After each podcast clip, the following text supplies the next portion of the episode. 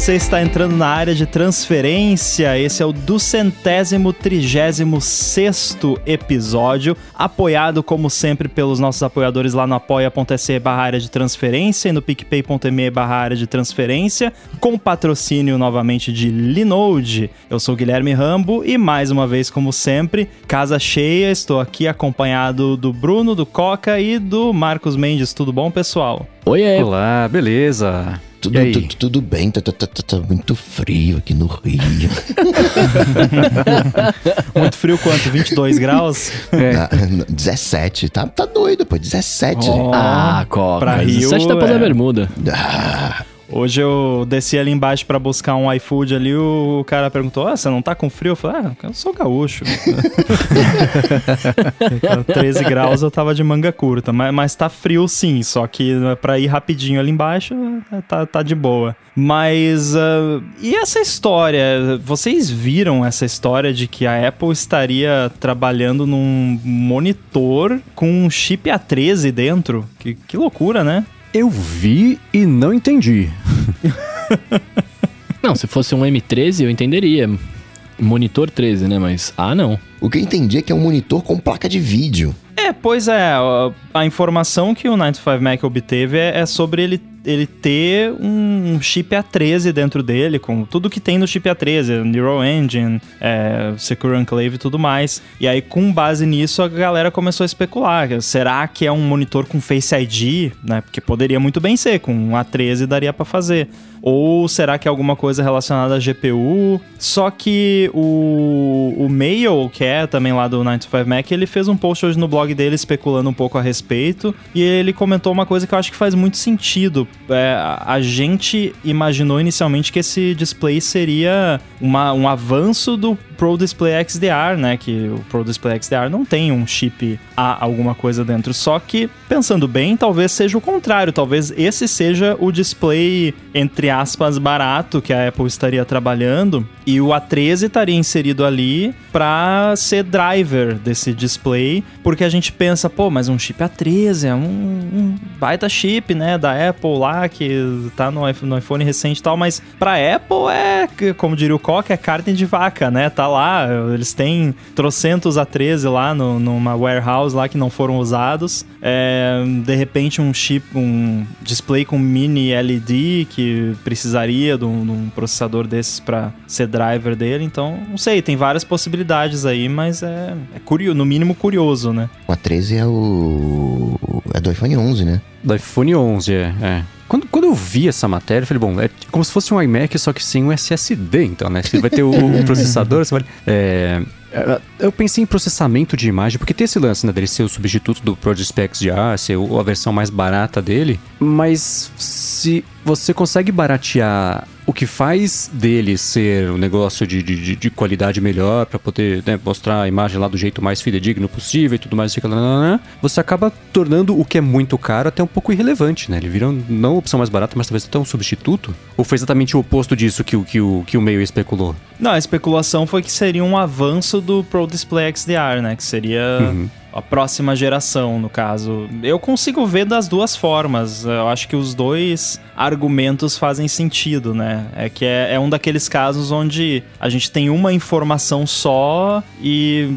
é, a informação é a Apple está trabalhando num novo display que tem o chip A13 dentro dele, né? Assumindo que isso seja verdade, o que que isso significa na prática é muito difícil de saber, né? Uma outra, uhum. uma outra especulação também do 95 Mac é que talvez esse display poderia ter AirPlay embutido. Então você ia configurar ele ali e você conseguiria conectar nele via AirPlay sem precisar plugar cabo nenhum nem nada. O que, é, na maioria dos casos, se você tem o display ali na sua mesa, você vai plugar com cabo, mas em alguns casos ali, se alguém quer apresentar alguma coisa rapidinho ali no display, poderia ser usado em sala de reunião e tudo mais. E isso aí algumas pessoas falaram também: "Ah, será que esse não é o tal do HomePod, né?" Mas parece que não, realmente é é um display, não é um dispositivo tvOS como o HomePod. Então é, é interessante. Agora você falou uma coisa, eu fiquei pensando aqui. Será que nós somos um protótipo de alguma coisa que vai virar um outro produto? Não sei. Porque você falou do HomePod, que é aquele lance da HomePod com tela, né, que tem esse rumor de que vai ser tipo um, um, um iPad de sala, assim. Falei, pô, será que eles estão prototipando isso nesse display pra depois lançar o produto? Que nem quando saiu, sei lá, o protótipo do primeiro iPad, que era uma caixa de sapato com. com...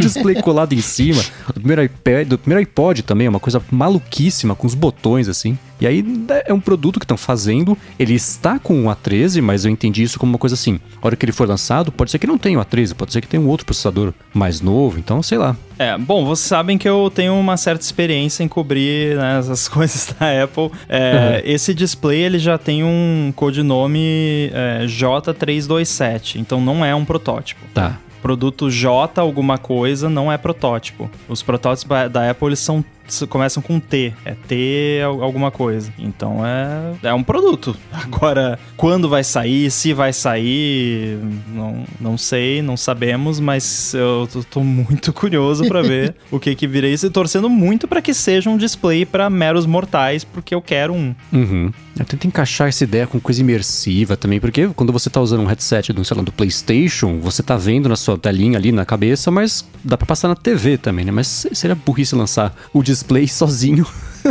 pro, pro um headset, né? não faz sentido. É. Então, pro, pro, pro, pra coisa imersiva, não sei se vai ser. Então, talvez a explicação mais simples seja isso mesmo. Né? Será que não pode ser uma parada tipo o, o, aquele notebook da Microsoft lá, que eu esqueci o nome, do Surface, que você encaixa em algum lugar e ele aumenta a potência e se você tira ele desaumenta? Esqueci o nome. Surface, Surface Book, Como eu acho. Como é que é? É, não tinha isso. Eu posso estar tá, posso tá muito louco aqui, mas eu, o, a linha Surface, eles tinham Surface Book, se eu não me engano, que o teclado, que a tela soltava do teclado, né?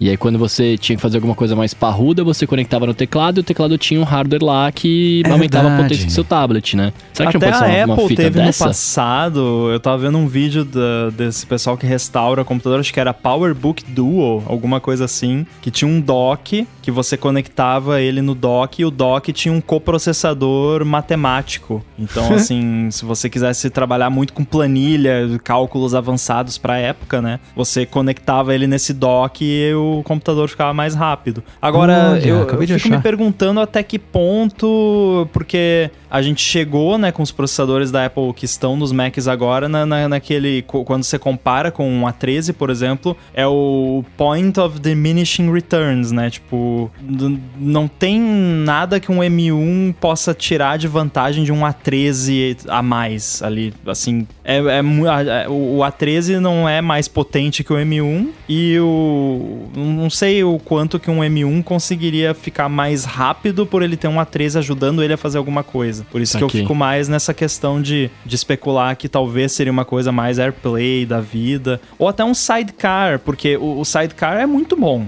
O sidecar ele funciona muito bem. Muito bem. Inclusive sem uhum. fio. Então, né, um dos motivos de beta. ter o A13 nesse, nesse display poderia ser para você usar o display us, usando sidecar, sem precisar plugar hum. com cabo. Né? Você sabe que a Apple odeia cabo, né? Então, é, não que não teria a opção de ligar com cabo, mas que talvez, pô, você bota seu Mac perto desse display aqui, você não precisa fazer nada e ele, pum, aparece a imagem ali, sabe? Eu acho que você acabou de matar a charada. Pois é. Olha Faz só que maravilha. Total sentido. É. Verdade. Sim. Eu ainda gosto mais da ideia de que tenha uma, um Samsung Dex da Apple que eu vou plugar o meu iPhone nesse monitor. Mas eu, eu, eu, aceito a sua ideia também. É, vai dar pra fazer o mirror, né, do iPhone, como sempre, mas.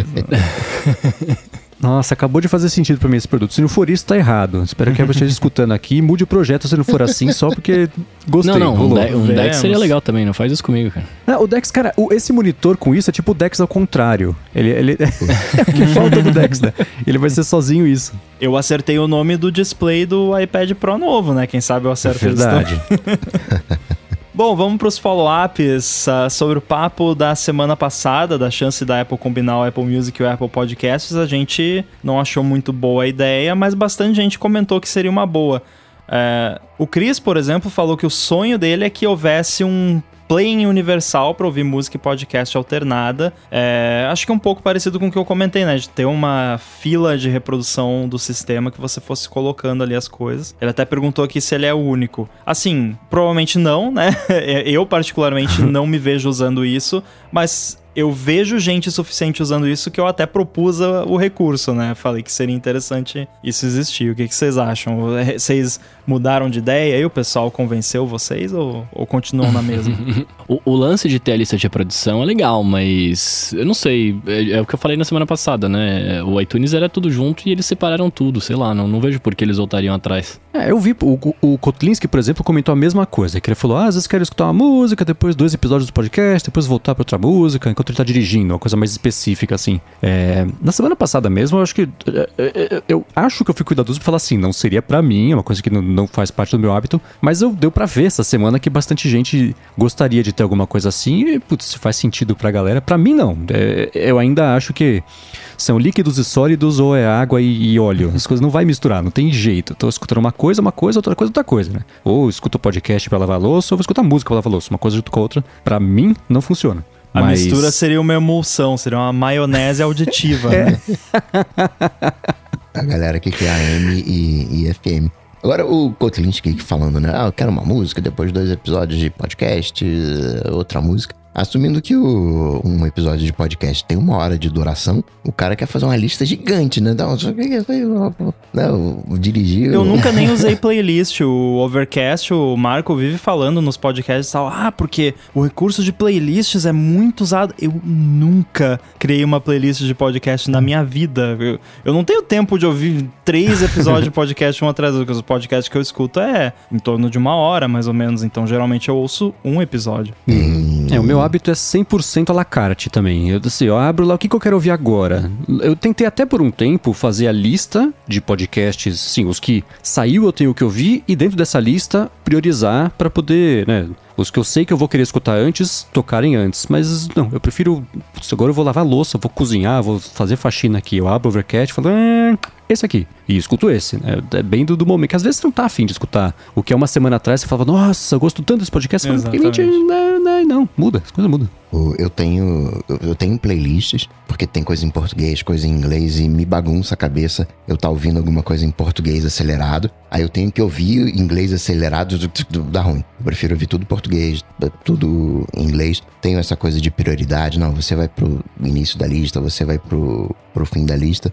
Mas é muito. É, é quase um alacarte. Eu deixo ele me apresentar a proposta. Não, você eu não quero. Eu ignoro, né? Eu vou pulando. Em vez de ir lá toda hora e, e escolher o que eu quero, eu já tenho essa pre- pré-eleção daquilo que eu quero ouvir. Mas se aquele tema não me interessa, eu já, já pulo. Mas é bem isso, né? Cada um tem um jeito de, de, de consumir. Até às vezes o podcast ele te leva a pensar, né? Uma coisa é, chata de, de você acelerar o áudio, por exemplo, é que às vezes você tem que pensar no, naquele assunto, você tem que digerir aquele assunto. E eu faço isso mesmo. Tô dirigindo, enfim, tiro um print, né? Ah, falo até pra Siri, Siri, tira um print aí. E para depois voltar naquele ponto para decupar ah, melhor aquilo que foi falado. Mas a pessoa pode fazer isso depois de ouvir o podcast, né? Pode ouvir numa música. Não, vou, pois, pois, esse podcast aqui é bem reflexivo. Depois eu vou colocar uma música para digerir aquilo que foi falado. Boa. É, então acho que chegamos à conclusão que essa integração pode vir a ser útil para algumas Uhum. pessoas, né? Mas a demanda. ah, é, continuo na, na, na turma aí, concordando com o que o Bruno falou, né? A Apple dividiu o iTunes por um motivo, então acho que misturar tudo no app música não seria a solução. Acho que a solução seria mais uma, uma questão de lista de reprodução global ali que você consegue colocar coisas de vários lugares. Acho que encontramos um caminho aqui, ó. Mais um, ó, Apple, ouça o ADT.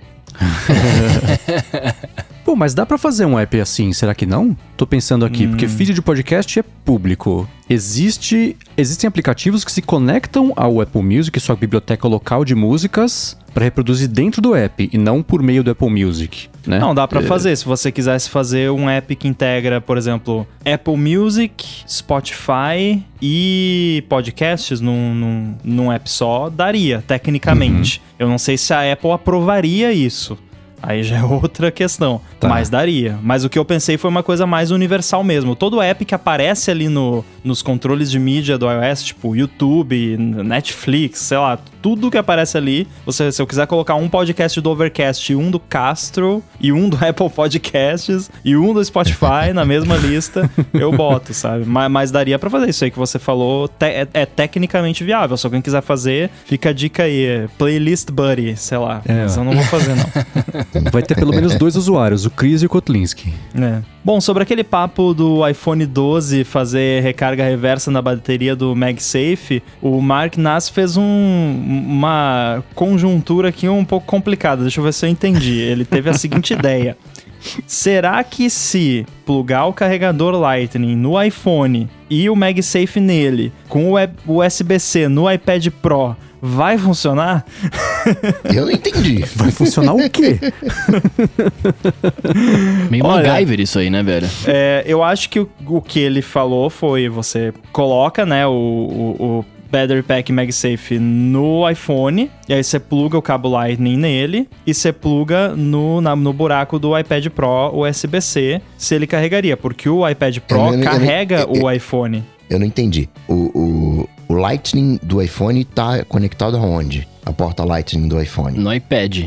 Na, na porta Light, na porta do iPad Pro, pelo que eu entendi. Não, a questão aqui é se o Lightning tá conectado no iPhone ou no MagSafe. Eu não sei se faz diferença num ou no outro, mas eu posso afirmar, o, o, o Parker lá do 95 Mac testou isso e não rolou não. Não carrega, porque é, provavelmente o iPhone com o MagSafe ele precisa de mais corrente que o iPad Pro não tá disposto a entregar. Ou pelo menos é.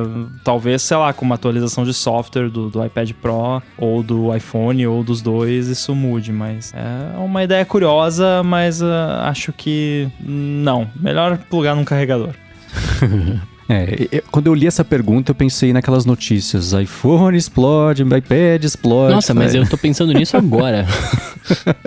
Exatamente. Perguntou, será que vai funcionar? Eu pensei, depende do que, do que que você quer que funcione, né? Cara, sabe que parece isso? Sabe quando você pega um- um- uma extensão e liga um Benjamin pequeno com um monte de, de tomada ali que você fala, velho, a engenharia não aprovaria isso? É tipo isso aí, tá ligado? Aquele cheirinho de ozônio no ar, né? E o Safari, hein? a Apple não, tá, tá um pouco indecisa, né? Na verdade, tá, tá, tá meio confuso isso aí. Eu, eu não tô gostando, não. Eu tô achando. Tá mudando muito. O que, que vocês estão achando aí dessa reviravolta do Safari? Olha, eu tô gostando porque tá mudando muito. Significa que a chance é grande dele não sair como ele foi intencionado, que aí era é, vai de cada um, aquela coisa toda, mas eu tô eu faço parte da maioria vocal que não gostou. É, a minoria Minoria vocal, vocal. talvez tenha gostado, né? Não, a maioria silenciosa, não lembro qual que foi a nossa Enfim. lógica aqui, mas eu não tinha curtido. Eu só testei o do iPhone, como eu comentei aqui algumas vezes, e o do iPhone eu tô achando bem ruim. Melhorou, né? Porque primeiro o botão reload voltou pra página, você não tem que ficar caçando o botão pra conseguir recarregar a Tava página. ruim, tava bom. É. Tava melhor. É Parece tipo que isso, piorou. falou que ia piorar, parece que piorou. Então tá bem. Esse, cara, esse é o meme do desenvolvimento do Safari.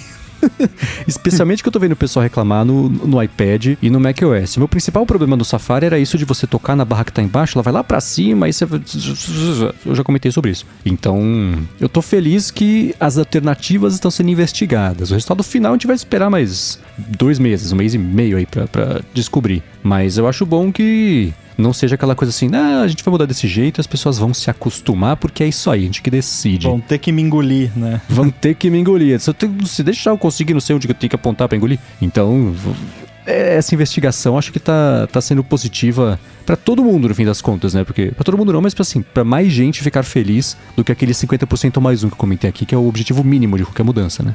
Agora, eu gosto da, da mudança no iPhone, co- como eu já comentei aqui, e concordo que melhorou com a mudança lá da barrinha não ficar né, saltitando pra cima e pra baixo na tela o tempo todo, isso ficou muito melhor. Agora, tem um aspecto da, da, do que eu vejo o pessoal criticando que me parece muito mais, agora que é aceitável que o Safari é ruim, o novo Safari é ruim, as pessoas ficam achando tudo ruim, só porque tem que achar ruim. É, é, um tema da- depois do Beta 4 é, ah, nossa, olha a quantidade de botão que eles colocaram na barra de... de- Mas antes estavam reclamando que não tinha botão. E agora tem, agora estão reclamando que tem botão demais. E aí assim, ah, mas é muito botão para pouco espaço. Mas é de fato? Assim, porque eu vejo as pessoas falando, não, olha aqui. Aí circula cada botão. Tá, mas quando você uhum. usa, você não tá circulando cada botão. Você vai lá e toca com o seu dedo gordo no botão que você quer, sabe? Não aconteceu ainda comigo de estar tá usando o Safari e tocar no botão errado sem querer ali embaixo por uhum. ter botão demais no mesmo lugar. Então, isso me parece muito aquelas coisas do pessoal, a inconsistência nos apps da Apple. Aí pega o app Podcasts, que tem um botão que é assim, e o Music, que tem um botão que é assado, e aí, nossa, não tem consistência. É um nitpicking assim de reclamar por reclamar. Pelo menos é o que parece para mim. Não sei se, se vocês tiveram essa sensação também. Eu, de novo, eu só testei o do, do, do, do, do iPad OS, né? Mas, cara, para mim lá eu, eu gostei bastante de como tá e até da, das, das pequenas mudancinhas. Eu, eu, pra mim, eu tô curtindo bastante. Mas pelo que vocês falam do iPhone, eu tô chateado para atualizar. Não, mas eu gostei. Eu já falei várias vezes aqui. Pra, pra mim, assim, da, tem o que melhorar, né? Até isso que o Marcos mencionou, da, do, da barra que subia lá para cima. Até porque subir lá para baixo não dá. É, e isso já foi uma melhoria. Então, para mim, assim, não é que não tivesse o que melhorar, mas eu gostei. No o iPhone foi o que eu mais gostei, porque para mim a navegação na, na parte de baixo faz muito mais sentido. É, concordo que é um pouco estranho a Apple mudar isso no Safari e não mudar no resto do sistema todo, né? Mas de repente até o Safari pode ser um, né, um, um start de, de algo maior e aparentemente vai ser o start e o end, né? Porque não... do, do jeito que a carruagem tá andando, a gente vai terminar os betas com o iOS igual era, com o Safari igual era no iOS 14 e pronto. Nossa, imagina que derrota. Nossa, ia ser ruim mesmo. No, no iOS, tem é, é aquelas coisas mágicas que fazem sentido ou não. Me embananava um pouco aqueles três pontinhos. Eu, quando tava usando o Safari eu, e eu queria compartilhar alguma coisa, tinha aquele meio segundo de dúvida onde é que eu toco. Né? Acabou que eles mudaram o ícone, né? Para efeitos práticos, mudaram o ícone, ajeitaram um pouquinho. Colocaram aquelas opções do, dos três pontinhos dentro do compartilhar. Mas para mim fez mais sentido, assim, reduzir o, o aprendizado, o custo, o hábito, ah, tá ali. A única coisa que eu mexeria, a única coisa que eu colocaria a mais é o recarregar numa posição fixa. Porque às vezes o nome do site é pequenininho, aí fica no final do, do, do endereço. Aí é grandão, fica mais no meio, mais pro final. Eu colocaria como um terceiro botão fixo, que aí a memória acostuma, né? Eu quero atualizar. É aqui que eu tenho que apertar, não tenho que ler o negócio, achar onde é que tá o, a, a setinha para recarregar. Mas eu, no iOS, eu curti. É, eu tenho visto alguns. O pessoal tá fazendo mockup para propor soluções ou o que seria perfeito para cada um, né? De, de ser a, a, solução do Safari. Eu não vejo um problema. No, em algumas soluções que eu tenho visto, que são duas barras. A barra de cima é a barra de endereços e a barra de, de baixo, a barra de botões, para frente para trás, share, as abas, é, é, o recarregar, ou talvez o recarregar em cima, junto da barra de endereços, porque eu não sei até que ponto, por exemplo, o botão de compartilhamento ele é mais usado do que o, o, o reload no dia a dia da pessoa. Assim, claro que as pessoas compartilham as coisas, mas... A Apple deve ter números disso, né? É, né? Mas eu tô achando muito louco esse, esse samba do, do, Reload, que a cada update é de um jeito, agora ele tá pequenininho. Ele, ele tipo, assim, vocês querem? Eu vou deixar aqui, ó, tem dois pixels. Boa sorte para acertar o, o Vai alvo ser aqui. o enredo da mangueira no carnaval no que vem, o samba do Reload. Samba do doido. Mas eu tô achando. Eu, eu, eu, ah, eu, faço parte dessa galera que acha que tá meio craudiado. Mas tudo bem, porque estão. É, é, é, é uma coisa nova. Até eles acharem o jeito. A, a, o lugarzinho certo. Nem se mudar de casa. Até você colocar as coisas no lugar certo. Você acha que vai deixar o armário ali? Não vai. Vai deixar o armário do outro lado. O que você vai colocar no armário é diferente do que vai ficar depois de um ano. Então, eu, eu acho que tá nesse período de experimentação de onde encaixa melhor ali. Mas eu vi, acho que. Quem foi que tweetou que esse beta foi fechado dia 18, então era. O mail. Foi, foi o Benjamin Mail que falou assim: ah, então, ó, esse aqui é dia 18 de julho, então foi, foi relativamente depois, pertinho ali depois da WWDC, então o, o, grosso do feedback da galera com isso, e especialmente o beta público que foi aberto depois, vai ainda vai vai aparecer nos próximos betas. Por outro é, lado, então o que o pessoal fala, já em agosto quase, né? Eu vi discussão em podcast assim, ah, porque saiu o beta 3 e aí as pessoas falaram e a Apple ouviu. Gente, o beta 4 foi compilado dia 18, o beta 3 saiu quatro dias antes e dia 18 foi um domingo, então teve dois dias de trabalho entre o Beta 3 ser lançado. Então, assim, a, a gente tá sempre no passado. Então, e, esse Beta 4, ele não incorpora o feedback que a galera mandou depois de usar o Beta 3. Então, vamos ver, né? Como vai ser o Beta 5. Eu sei uhum. que agora é, virou, assim, aquela coisa, né? E, meu Deus, o que, que vai acontecer com o Safari agora? Ai, meu Deus, é o, a, a, série mais assistida do TV Plus, né? O que está acontecendo com o Safari? Mas eu confesso que cada vez que sai um beta novo, eu, eu, eu não, não instalo na hora porque, né? Por favor. Mas eu vou no Twitter e fico esperando o pessoal. Porque eu sei que a primeira coisa que vão twittar vai ser o primeiro, o print da tela de ah, tem update. Cinco minutos depois, ah, o Safari está assim. Aí uhum. já tô uhum. esperto aqui para ver como é que ficou o Safari da semana. para saber. A novela não é mais a próxima vítima, é o próximo beta, é. né? é meio por aí. Mas eu, eu, só de ter o botão reload de volta na minha cara, assim, ter que usar os outros três métodos alternativos, que era o, o pull to refresh, o você tocar em algum lugar que aparecia um menu contextual com reload, então dentro ali da, da página de compartilhamento, para mim já tá já é um passo pro, pro, é um passo, não sei se é pra frente, para trás, pro lado, mas é um passo. Existe uma movimentação ali que tá acontecendo, o que já me deixa um pouco menos inseguro sobre o, o como é que vai ficar o resultado final lá em setembro. Bom, e falando em resultados finais, não são resultados finais, Olha mas são resultados medianos. No, não, medianos também não, né? São resultados fantásticos. É, Mendes, você que é o nosso residente especialista em números financeiros, conta pra gente como é que foram os resultados financeiros da Apple divulgados essa semana. Cara, antes de falar sobre os resultados financeiros, vamos falar sobre o contexto. O que, que aconteceu nesses últimos três meses? Não teve lançamento, não teve grandes anúncios. Teve a WWDC, que não é de produto, lançou lá o iPhone roxo e lançou a pulseira do Apple Watch. iMac? iMac foi? Não, eu já não, não sei mais. Se foi abril, não foi? Eu acho, acho que, que assim, este foi o melhor foi, foi. terceiro trimestre da história da Apple. Eles fator, eles lucraram 92% a mais do que essa mesma época do ano passado. Lucro, quase dobrou o lucro. Com, com, com, com o quê? então eu fiquei olhando esses números e falei, cara, que loucura. Então vamos lá. Faturaram 81 bilhões, foi um aumento de 36% na comparação com o, o, terceiro. É que os trimestres fiscais da Apple é diferente do, tri, do, do, trimestre anual. Então, esse foi o terceiro trimestre fiscal da Apple que terminou. Começou o quarto, estamos no quarto trimestre fiscal agora da Apple. Então, foram 81 bilhões.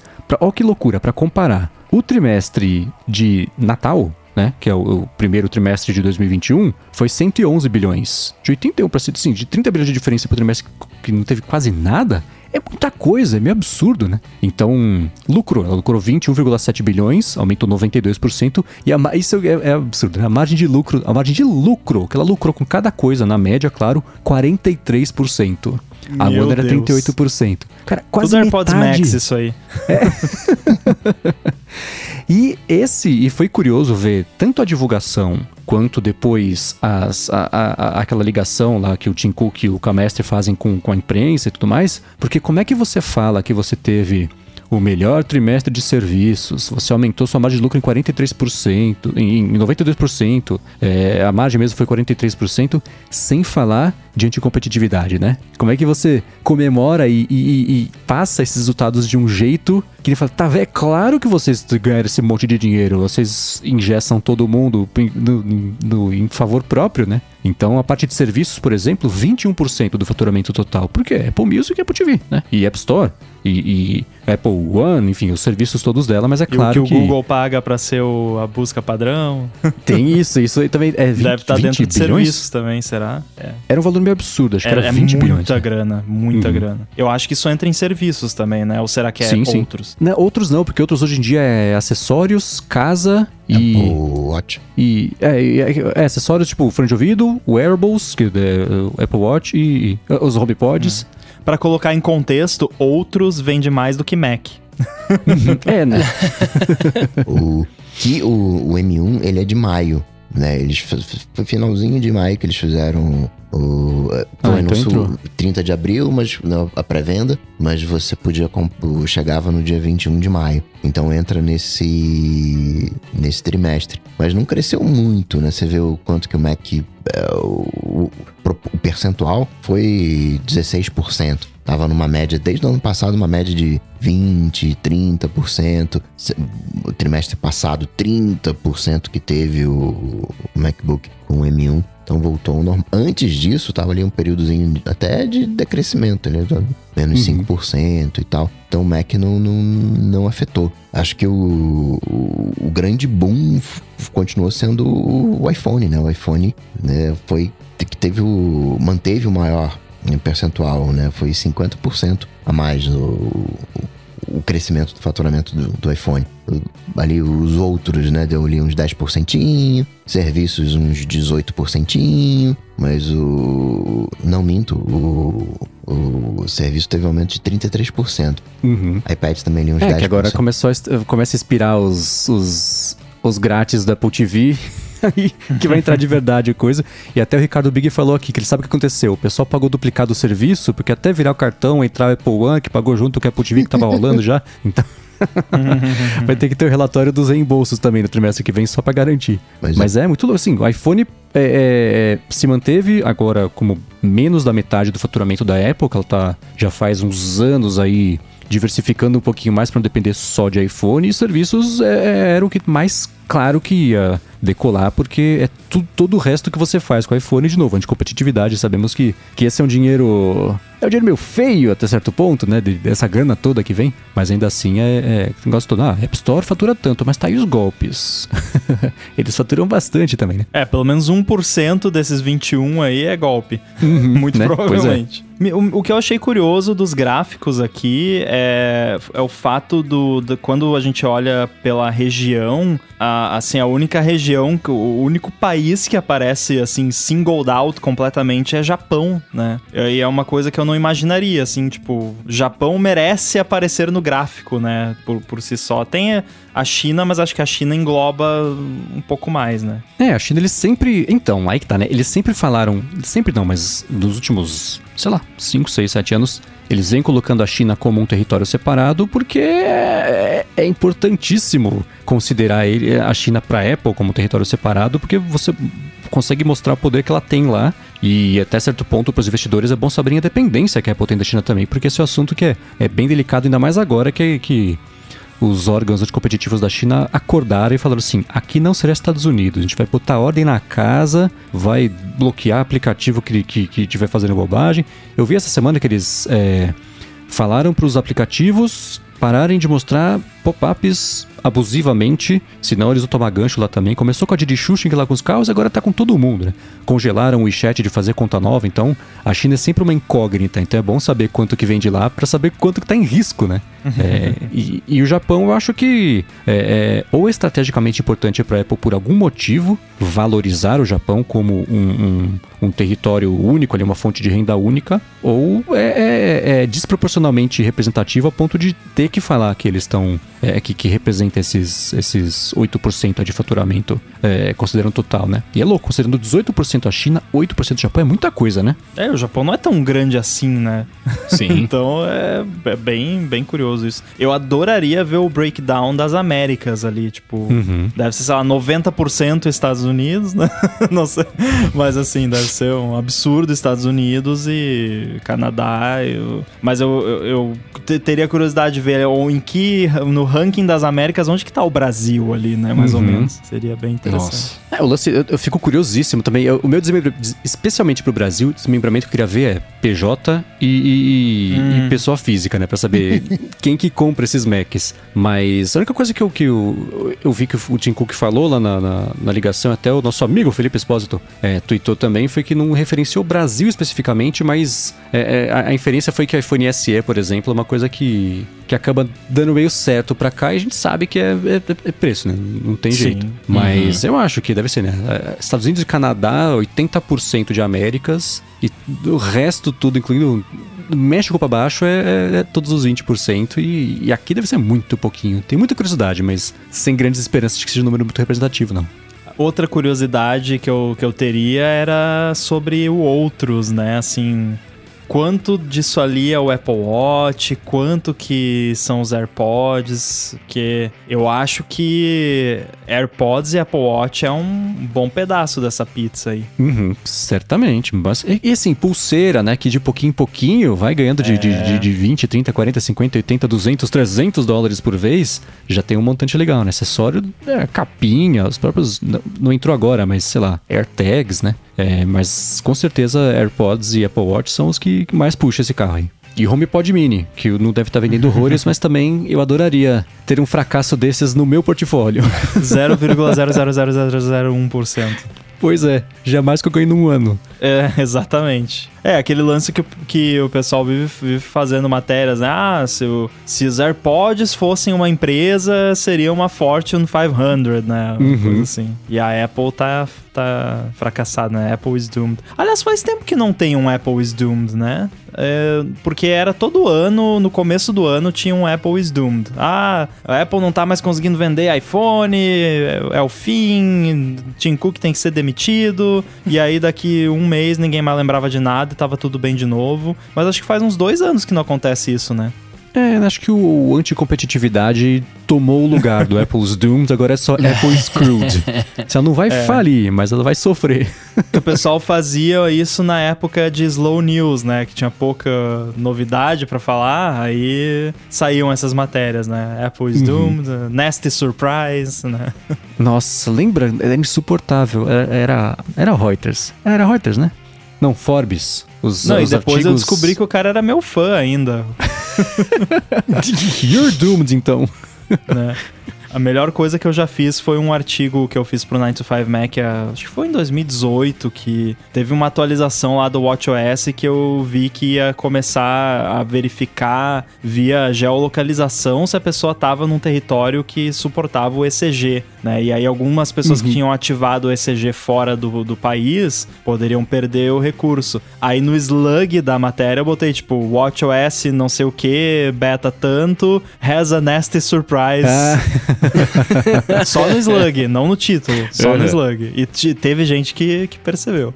É, brincadeiras internas. É, muito bom. Bom, a gente vai falar sobre Face ID nos Macs, porque esse assunto voltou à tona mais uma vez. Mas antes, eu quero agradecer aqui o nosso patrocinador, que é o Linode. Com as máquinas virtuais rodando Linux da Linode, você consegue simplificar a sua infraestrutura e cortar bastante do que você gasta com serviços de nuvem. E com isso você também simplifica toda a parte de desenvolvimento, distribuição e de escala para rodar os seus projetos de um jeito mais rápido e mais fácil. A Linode tem soluções para todo tipo de projeto, que pode ser desde um projeto pessoal até a parte de administração de cargas de trabalho mais pesadas. E quem é ouvinte do ADT, olha só, ganha um crédito de 100 dólares para começar lá com eles por meio do endereço linode.com/adt. A Linode tem data centers no mundo inteiro e com isso dá para você escolher o data center que você preferir sem mudar o preço, independente da localização. Eles também oferecem suporte 24 horas por dia, 365 dias por ano e tem pessoas de verdade te atendendo para resolver rápido o seu problema, independente do plano que você contratar. Você pode escolher instâncias dedicadas ou compartilhadas para o seu projeto, ou ainda usar esses 100 dólares de crédito para armazenamento compatível com S3 da Amazon, com administração Kubernetes também e por aí vai. Se roda no Linux, roda no Linode. Acesse lá linode.com/adt, l-i-n-o-d-e.com/adt. Clica lá em Create Free Account para começar e você vai ganhar os 100 dólares, que vejam só, na cotação de hoje isso dá uns 500 reais de crédito para começar. Então aproveitem. Novamente é linode.com/adt. O nosso muito obrigado aqui ao Linode por ter se tornado o novo patrocinador do ADT. Valeu. Valeu, Obrigado, Linode. Linode. E lembrando de novo, não Sim. só porque o Linode está patrocinando, mas porque também conseguimos graças a eles, mas isso aqui é um projeto importantíssimo do ADT, adt.wiki. Visita lá, coloca lá, o, a- contribua lá com os artigos que estão faltando e também para você aprender sobre detalhes aqui do, do podcast. Já criou a página do Escrevos, Marcos? Não, tô deixando isso nos nossos queridos adetensos pra poder fazer Pô, criação, explicar alguém como tem é que, é, qual que é a brincadeira. Lembrando que ADT.wiki não é wiki de semana, tá? Wiki de Wikipedia, W-I-K-I, tá? Isso. Então, ADT.wiki, você entra lá e ajuda. É. ajuda a eternizar as piadas internas e as explicações aqui de como é que é, como funciona e porque é tão legal escutar o ADT. Muito bem, muito bem. Agora, voltando ao assunto, voltou à tona a questão do Face ID nos Macs. O German comentou, agora ele tem a newsletter dele todo domingo, então toda segunda-feira de manhã tem algum assunto quente aí que ele soltou lá na newsletter dele. Dessa vez foi, vai ter Face ID nos Macs um dia, né? Assim, é, ele costuma ser muito bom com relação a a timeline das coisas. Então, se ele disse, né, acho que daqui uns dois anos, uma coisa assim. Então, provavelmente é porque vai demorar esse tempo mesmo, talvez até um pouquinho mais. Esse assunto já foi discutido bastante em tudo quanto é canto. E, e é curioso porque eu já mudei de ideia várias vezes sobre isso, mas ultimamente eu tenho sido da opinião de que o Face ID nos Macs não é tão importante assim. Ele não seria. não resolveria nenhum problema de uma forma tão melhor quanto foi no iPhone, porque eu, por exemplo, adoro o Face ID no iPhone, é, acho muito melhor do que o Touch ID, já falei várias vezes aqui que o Touch ID não funcionava com o meu dedo direito, não sei se eu tenho o dedo bugado ou alguma coisa, mas enfim, o Face ID sempre funcionou melhor para mim. E no Mac eu nunca senti falta, porque o Touch ID do Mac você acaba usando menos, costuma funcionar bem para mim. No Mac Mini que não, eu não tenho o, o Touch ID e não tenho o teclado Touch ID porque a Apple ainda não vende separado é, eu uso a autenticação com o Apple Watch, que funciona super bem também. Então eu não sinto falta do Face ID no, no Mac. Principalmente aí qual era o meu pensamento? Ah, mas no iMac, né? O iMac vai precisar ter alguma, alguma forma de autenticação biométrica, então Face ID no Mac, no iMac. Aí o que, que a Apple fez? Lançou o Magic Keyboard sem fio com Touch ID. Então não precisa do Face ID no iMac também. E aí, o que, que vocês acham?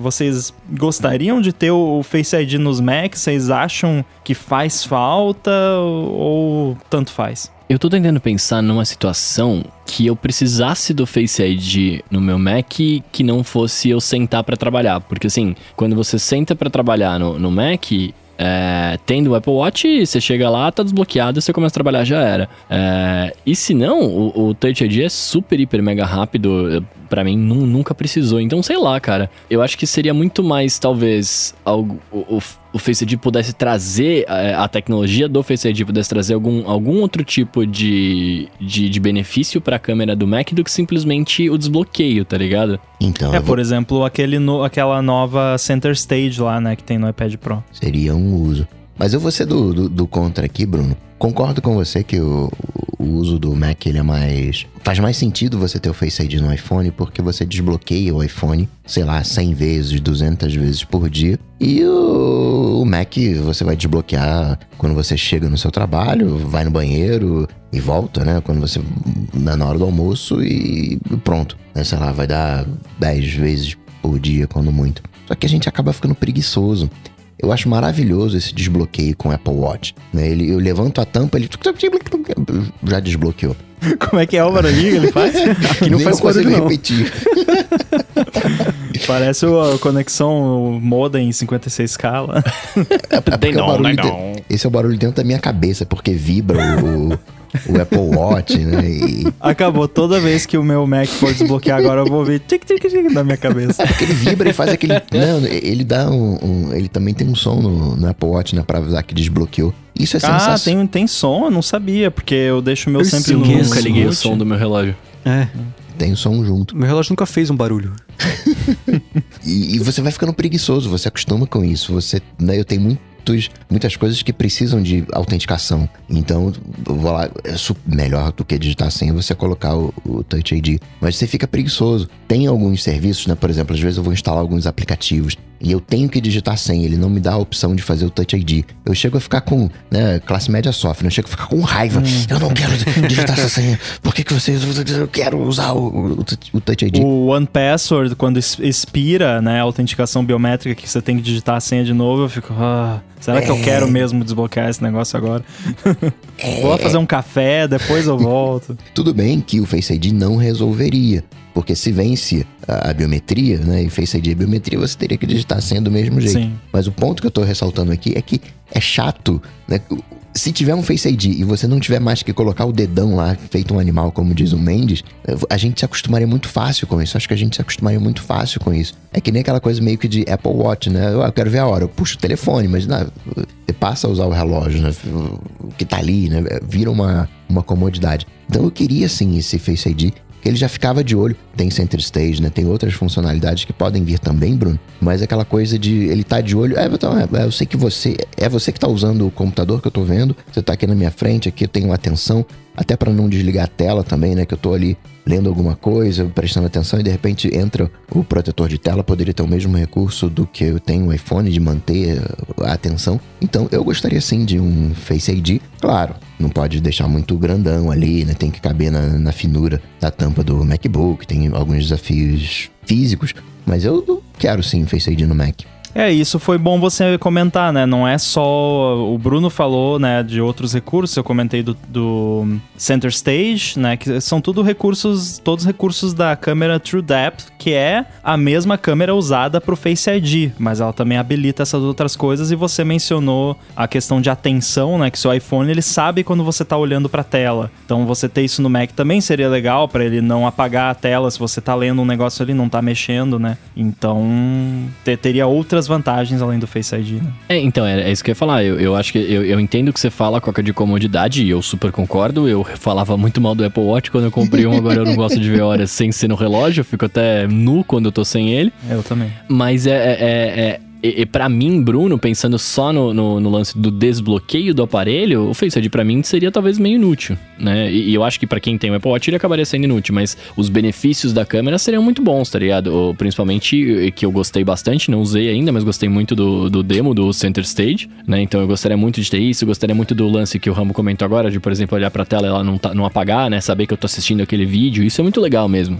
tá ligado? Isso eu gostaria pra caramba. Então se se ter o Face ID vai me trazer esses benefícios, que venha Face ID para nós todos. Outro aspecto é a multibiometria, né? Que o pessoal até fala que pode vir no iPhone, eventualmente, de você ter os dois, Face ID e Touch ID, num aparelho só. E aí você usa o que for mais conveniente na, na, sua situação. Só que eu já vou um pouco além. Multibiometria no Mac, Face ID, Touch ID e Apple Watch. E se você for muito paranoico, tem que autenticar com os três. Ao mesmo tempo. É. E por uma senha. E virar uma chave. É, tipo de submarino, né? Que você tem que ter duas pessoas com a chave né, física ali, girar, ao mesmo, mesmo tempo, tempo liberar a bomba é. nuclear, é. é. Mas e você, Mendes? Você gostaria de ter o Face ID? Faria diferença para você? É, para mim, eu não sei se faria. Que o Face ID, três propostas que ele. Três problemas que não são problemas, situações que ele resolve. Primeiro, validação para entrar no Mac. Segundo lugar, validação para compras na internet, né? Ele ser o, o, a validação do Apple Pay, por exemplo, fazer compras assim. E, em terceiro lugar, FaceTime, não sei, rastrear o seu rosto para comunicação e, e, coisas desse tipo. O lance dele desbloquear, né? Você abrir a tampa do Mac, por exemplo, sentar na frente dele, ele já desbloquear se você quiser, é bacana para quem não tem o Apple Watch. Faz sentido porque nem todo mundo que tem um Mac tem o Apple Watch, apesar da Apple querer que não seja uhum. o caso. Então você ter uma facilidade a mais no Mac que seja autossuficiente, que não dependa da pessoa ter outra coisa da, da Apple para funcionar do jeito azeitado, como diria o Coca, eu acho bacana. Para mim funciona super bem o lance do desbloqueio do, do, do, Mac com o Apple Watch. É raríssimo, raríssimo. Assim, uma vez por mês eu sento aqui e ele não desbloqueia. Então é como se não tivesse senha, que nem o, o que o Rambo fala, que, que o Face ID pra ele é como não ter senha no, no no iPhone, para mim é assim no, no, Mac. Eu esqueço que eu tenho senha no Mac. Um dia eu vou esquecer a senha do Mac, vai ser um problema.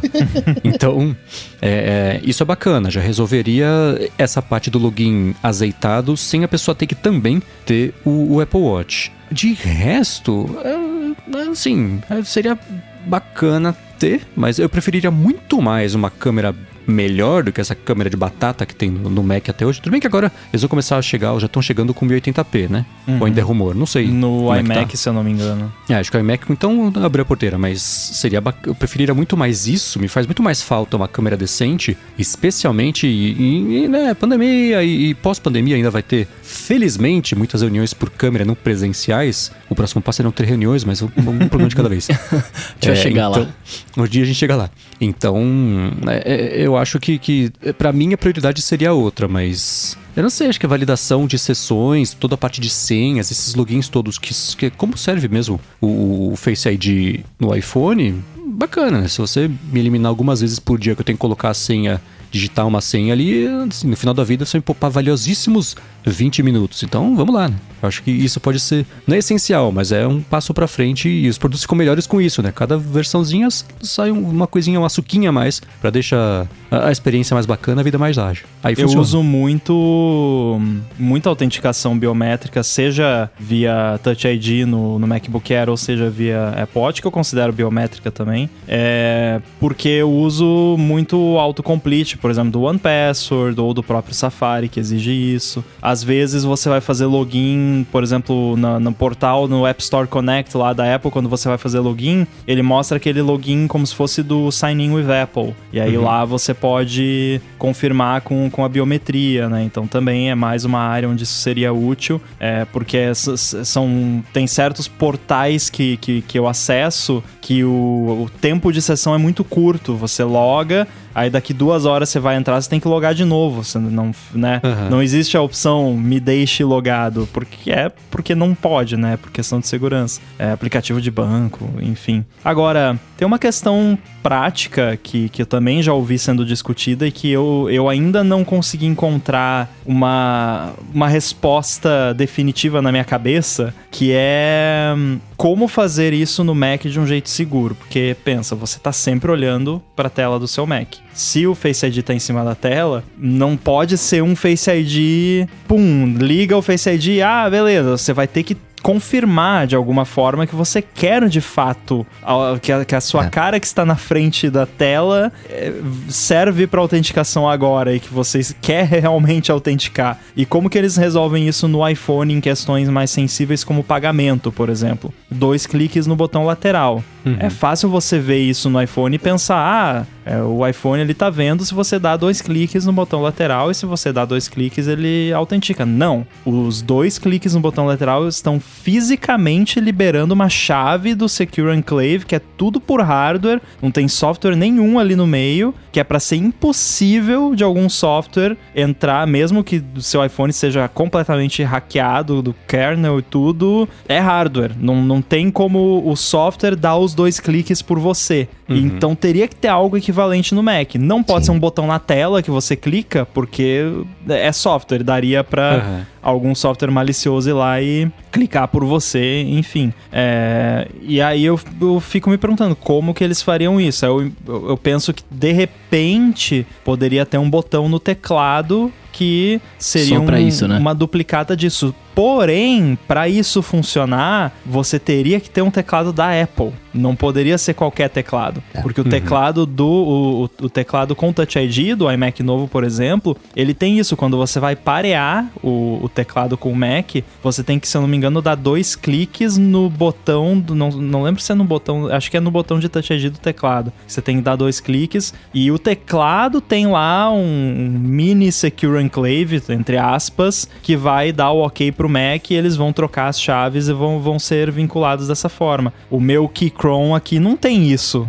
Então, no- Mac com Face ID, sabe? Então é. E, e um software consegue emular dois cliques de uma tecla qualquer do teclado. Então também não resolveria ah, dar dois cliques na barra de espaço para Não. Então, assim, é, é um desafio técnico também. Isso sem contar toda a questão, né? O Coca comentou de caber na tela, né? De a tela fininha e tal. Tem que caber ali. Então, não, não consigo ver assim uma resposta simples de ah, não, faz assim e pronto. Uhum. Então, É, mas eu- aí, ó, o, o botão do Touch ID ele não resolveria isso, né? Porque ele, ele acaba sendo um botão de teclado normal hoje, né? Ou não? Não, mas se você tem o Touch ID, você não precisa do Face ID, né? É, é então, é, eu ia chegar no meu segundo ponto. Chegar no segundo ponto. É que a minha dúvida no primeiro era se eu tocasse no Touch ID, quando eu, se eu apertasse o botão no Touch ID pra validar a segunda chave, né? é, na verdade, ele ia des- desligar o meu Mac, ou não? Porque hoje, pelo menos, o botão de power é a mesma, é a mesma coisa. Não, doidão. poderia, né? Você dá dois cliques nele, beleza. O iPhone É, mas- não tem mais um botão de power, né? O botão lateral ele só serve pra ligar o iPhone. Pra você Sim. desligar, você tem que segurar o lateral e o volume pra baixo ao mesmo tempo. Volume É, tem que dar um Hadouken ali, ele desliga. É, no Mac poderia ser igual, né? Se no iPhone é assim, no, no Mac também. Ah, Sim. tem que segurar o power e enter, sei lá, ao mesmo tempo, alguma coisa assim. Sim, mas, mas aí é, a- eu acho que resolveria, na verdade. Resolveria não, né? Pra- aí pra fazer a compra, você teria que ter duas chaves validando, né? Você validaria a sua cara junto com o seu dedo. Aí talvez funcionasse, né? Ou não? É, só que você tem que ter o teclado com isso, né? É, ah, ent- Isso- é, aí entendi, você não entendi, pode usar um entendi. teclado de terceiro com o seu Mac, né? Aí é que entra o desafio, né? Porque o Mac é customizável, as pessoas usam os Macs. Eu, por exemplo, uso com o Keychron, que é um teclado que não é da Apple, né? Então, né? Aí, aí é que entra a- o, o fator complicador. E, de novo, isso seria para questões mais sensíveis que envolvem dinheiro, basicamente, né? Você comprar um app, por exemplo, ou pagar uma coisa online com Apple Pay, a autenticação do dia a dia ali nos apps, no próprio iPhone, ele simplesmente autentica. Se você tá olhando pra tela, ele autentica e pronto. Não pergunta nada, né? Mas ele pergunta só, ah, permite que o app tal use Face ID na primeira vez e, e só. Então, não, não sei exatamente como que isso seria resolvido. É, fiquei- o que o Coca comentou, né? O módulo ele é mais gordinho do que o, o- os Macs, os MacBooks, por exemplo, né? Então não dá pra colocar Sim. o módulo do Face ID ali. Então começando, partindo da premissa de que vão ser só iMacs, ou pelo menos no começo. É, faz sentido, é que nem lá, se você quiser usar o Face ID, o, o Touch ID, você tem que comprar o teclado da Apple que tem o Touch ID. Esse é o que tem, que oferece essa tecnologia hoje. Apesar de que aí o hardware, ele, ele tá inteiro no teclado, não depende nada do Mac, né? Quer dizer, até depende, porque tem lá o... Aí é que tá, é uma questão de percepção, porque você se, imagina você um usuário leigo, você compra o Mac que tem Face ID, que é um negócio que fica em cima da tela, e Uhum. ah, mas eu, você tem que comprar também esse teclado aqui, senão esse negócio que tá na tela não vai funcionar, sabe? Pra, pros, pra gente faz sentido, porque a gente sabe, mas pros- Uhum. imagina o usuário leigo, sabe? É, Não que eu não acho que a Apple seria incapaz de fazer isso, eu acho que é algo bem cara de Apple fazer isso, mas sei lá, é É, mas é bizarro, isso. né? O teclado com o Touch ID, ele só funciona nos Macs novos, não é? Nos que tem M1. Não, é qualquer Mac Não. com T, T2. T2 pra cima. É, en- é, enfim, existe uma limitação de hardware pra trás, Sim. né? Desse ponto pra trás, você, não, você comprou um negócio, você não vai conseguir usar. Lamento. Sim, só né? que é Então a meio compatibilidade assim, de um acessório com a máquina. E nesse caso seria a compatibilidade da máquina com o acessório, sabe? É, é- eu acho muito es- é estranho, assim. a- Hum. Mas não, não, quer dizer que a Apple não faria, né? É, seria não uma vejo- solução. Tá? Você quer usar o Face ID, você tem que usar esse teclado aqui. Uhum. Ponto final. E aí a galera ia ficar reclamando por cinco anos Antitrust do até. teclado. É. A Apple ia vender um dongle que você pluga na porta USB, só- é só um botão que você dá dois cliques. Mas aí eu tentando, eu vou, minha dúvida ela tá atrasada, porque é sobre a parte técnica do Touch ID pra esses Macs, porque o teclado é Bluetooth, certo? Uhum. Então, você não tem essa limitação, de, essa, essa camada de segurança de que é uma coisa de hardware. Na hora que você aperta o botão, dá a liga ali, do, do- do- a energia passa. Você fecha o, o circuito e passa energia para validar a compra. No caso desses aí, é porque ele faz a comunicação com o T2, certo? É que ele fa é que ele faz essa parte do circuito dentro do teclado que libera uma chave que tá dentro Tá. dele. É que no Mac você só faz isso durante o pareamento, né? É só pra você parear um teclado com Touch ID com um Mac novo. Aham. É, é só nesse momento, não é pra você fazer autenticar nada depois, né? Pro Face ID poderia ter um mecanismo diferente, né? Ou poderia É, ter um botão ali no, no lateral do iMac também, né? Vai saber, né? ou, ou dar dois cliques no botão power atrás do, do iMac. ali. Nossa, Isso seria horrível. muito. Ou seja, provável. É, Horrível, porém impossível. tipo o mouse carregando de cabeça pra baixo. né? Exatamente. Fala, "Não, não, fizeram. É isso mesmo. Mas é Tartaruga inclusive. encalhada. Ah, mas agora que você falou de dois cliques no, no iMac, no botão Power, eles poderiam colocar um, um botãozinho ali pra você dar um clique na, na, no, no próprio Mac, né? Ou não? eu pensei em tentar dois, dois cliques no botão power do Mac agora, mas eu não achei que seria uma boa ideia, porque estamos gravando. Não. Mas depois eu vou fazer esse teste. e comento. Poderia até ser no, sei lá, no ESC, mas como o, o Ramo falou, tem que ser um dispositivo físico ali, porque Uhum. eu poderia emular o- o- por software uma, um, pressionar o ESC. Mas teria que ser uma validação por fora. Teria que ter um fiozinho, um fiozinho de cobre ligado no ESC para identificar que apertou duas Ó, vezes. Eu tive uma ideia aqui agora. Eu sou programador, então é uma. Me desculpem, é uma coisa meio. Deixa eu ver se eu consigo explicar. Nos Macs Deixa burro com... pra eu entender, vai. Nos Macs com Touch Bar, o que, que a Apple fez? Ela colocou um processador, acho que era um A- o equivalente a um A10, que ela chamava de T1 ou T2. Acho que o T1 era um processador de Apple Watch e o, e o T2 dois era é um- o- equivalente a um A10. E a, a Apple colocou esse processador que foi para gerenciar a Touch Bar e a- o Touch ID, porque ele tinha o Secure Enclave e o Intel não tinha. Então ela delegou tudo isso para esse chip. E tinha. Acontecia uma coisa muito interessante que era uma. in- Acontece ainda, né? Eu falo acontecer porque eu não tenho, eu não uso mais um Mac assim. É que existe uma integração entre o, o que roda no T2 ou no T1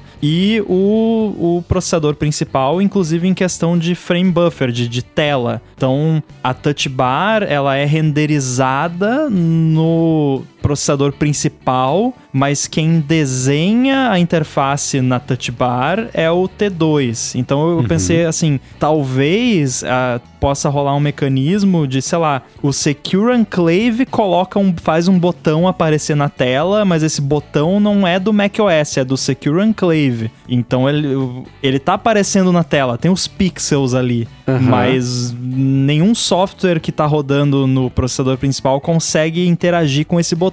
É como se tivesse uma segunda, uma segunda tela por cima, uma camada de tela que só o Secure Enclave consegue acessar. É, exatamente. Eu tive essa ideia agora que não faço a mínima ideia se isso seria viável ou possível. Enfim, se a Apple estiver ouvindo, ó, mais uma ideia aí.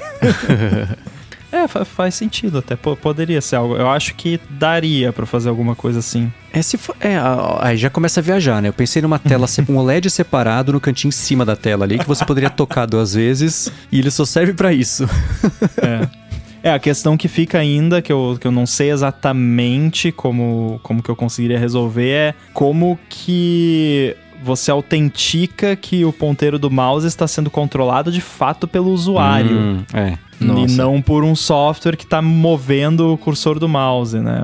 Pode fazer, de repente, o, o botão ficar dançando na tela, né? Você tem que achar o botão.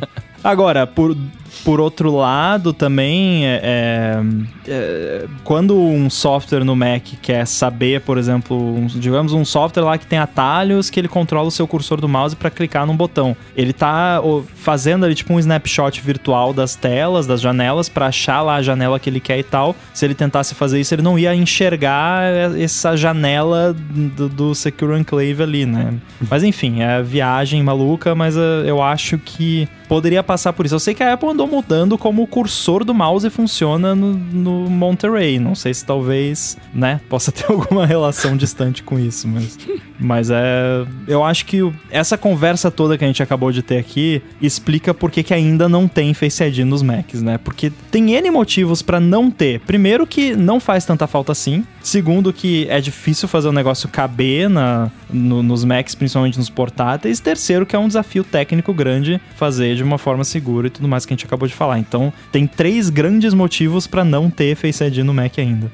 Essas melhoras todas são é isso, são iterativas. Não tinha motivo pra ter no iPhone também. Não tinha, assim, é, são melhoras que, que vão trazendo a gente mais pro futuro, um pouquinho de cada vez, né? Então, Não, mas no, no iPhone eu acho que fa- fazia mais sentido eles quererem tirar o, o Touch ID, porque eles queriam aumentar a tela. É, porque eles queriam tirar o botão Home, basicamente. É, eles E queriam era- tirar as, as paradas. E era tecnicamente mais fácil você fazer o Face ID do que colocar o Touch ID no, no botão lateral ou embaixo da tela, que parece que só em 2023, né? Sei lá. E o iPhone é menor também, né? Você liberando o, o- o espaço do, do Touch ID, do, do botão, você libera mais espaço para outros componentes, né? Bateria, enfim.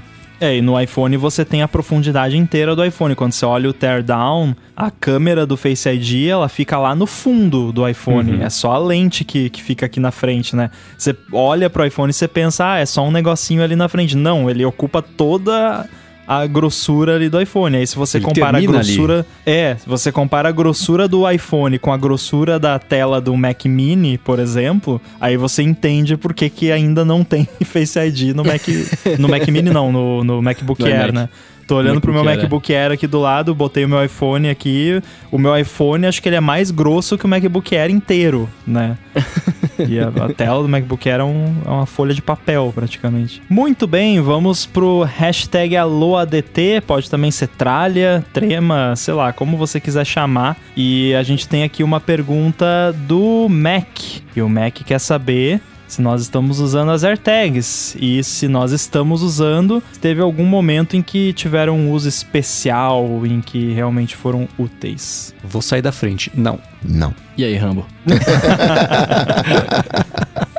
Bom, voltando pra mim então, já que né, eu tenho sim, eu tenho duas AirTags, ou dois eh, AirTags, duas unidades de AirTag, porque a Apple se, re- se recusa a falar AirTags no plural, mas na cartinha lá que mandaram do, do escritório do Tim Cook pro cara que mandou AirTag pro escritório da Apple, tava escrito AirTags lá, numa cartinha, Ha! papel timbrado da Apple.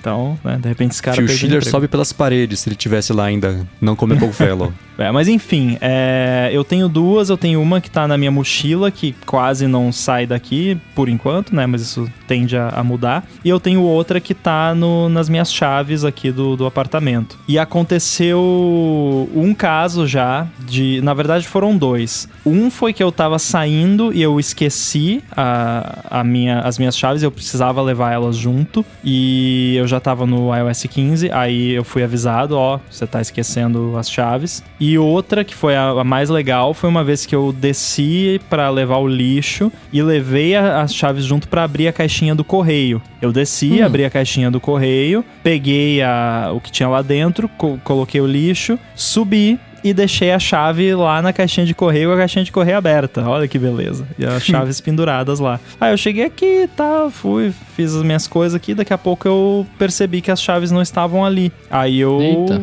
Ah, mas eu tenho AirTag nas chaves. Aí eu liguei ali o negocinho e vi que tava sem sinal, então não tinha deixado aqui no apartamento. Desci, quando tava chegando no térreo, o elevador, pum, pegou sinal. Saí do elevador, ela já apontou pra direita, que é pra onde fica ali o negocinho, já achei, né? Claro que eu teria achado sem o AirTag, né? Mas com o AirTag foi muito mais fácil, muito mais legal, que não teve dúvida, né? Porque senão eu teria ficado procurando no apartamento inteiro, até É. lembrar que eu tinha descido, né? Então fo- foi um caso legal já aí de me ajudar a, a não achar, porque eu ia achar de qualquer jeito, mas achar de um jeito menos estressante, digamos assim. E também algo que poderia ter acontecido seria alguém ter achado e, e ter pego, levado na portaria, alguma coisa assim, e aí se fosse o caso teria sido ainda melhor que eu ia conseguir ver, né? Onde tava. Onde o pessoal levou? É, exatamente. Então eu tive um caso já e tem um caso desse mesmo cara que eu comentei que mandou a cartinha pro Tim Cook lá, que ele teve uma bicicleta dele que ele não era uma Van Moof, era uma bicicleta normal e ele botou o AirTag lá e a bicicleta foi roubada. Ele fez de propósito, tipo, ele deixou a bicicleta no lugar pra ser roubada, pra ver se ele conseguia achar ela e, e conseguiu. Conseguiu recuperar a bike. Pô. Que legal. É, eu fico. Eu, eu acho tão legal a ideia dos AirTag. Vou falar como é qualquer. Mas eu não consegui até agora achar uma coisa que de fato eu conseguiria incorporar no meu dia a dia. De, porque eu, saio com, com- comigo, eu saio assim. A carteira que.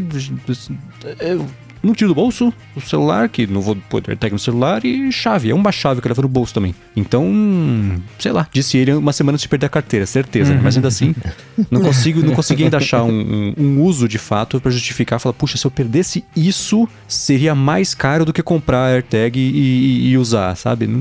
Por enquanto, eu tenho curiosidade de usar, só não achei onde ainda. É, a minha carteira eu não, não pretendo botar. Eu, eu deixei uma na mochila porque geralmente quando eu saio. Hoje em dia não, mas ah, quando eu saio pra ficar mais tempo fora, se eu vou, sei lá, pra um, um café, alguma coisa, eu costumo levar a mochila e a carteira fica dentro da mochila. Então, se eu perder a carteira, eu vou estar perdendo a mochila junto, e então fica tudo junto ali. E, e já aconteceu, assim, deu, deu quase esquecer a mochila em algum lugar e tal. Então, é bom estar ali, né? Mas é assim, é, ah, a pergunta foi: vocês estão usando, né, as AirTags assim? Usando ninguém tá. Quer dizer, não é um produto que você fica usando, você coloca onde você quer colocar e você vai usar quando você perder o negócio, né? Ou quando você precisar achar. Então, usando ainda não. E, de novo, eu não esqueci da, do lance lá de colocar o, o AirTag na piscina para ver se, se consegue achar, mas eu vou esperar melhorar um pouco a temperatura ambiente, porque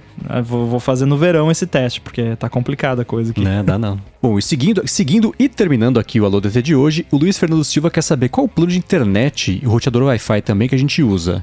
Ele falou que tem uma rede mesh AC, mas ele não consegue download acima de 250 MB por segundo. Ele falou, Coca, me ajuda. E curiosidade, Rambo, onde você consome 1 GB por segundo? Ele percebe que o Google Drive e afins limitam a conexão e algo perto, eh, limitam a algo perto de 100 MB por segundo. Comentem. Abraços. E aí?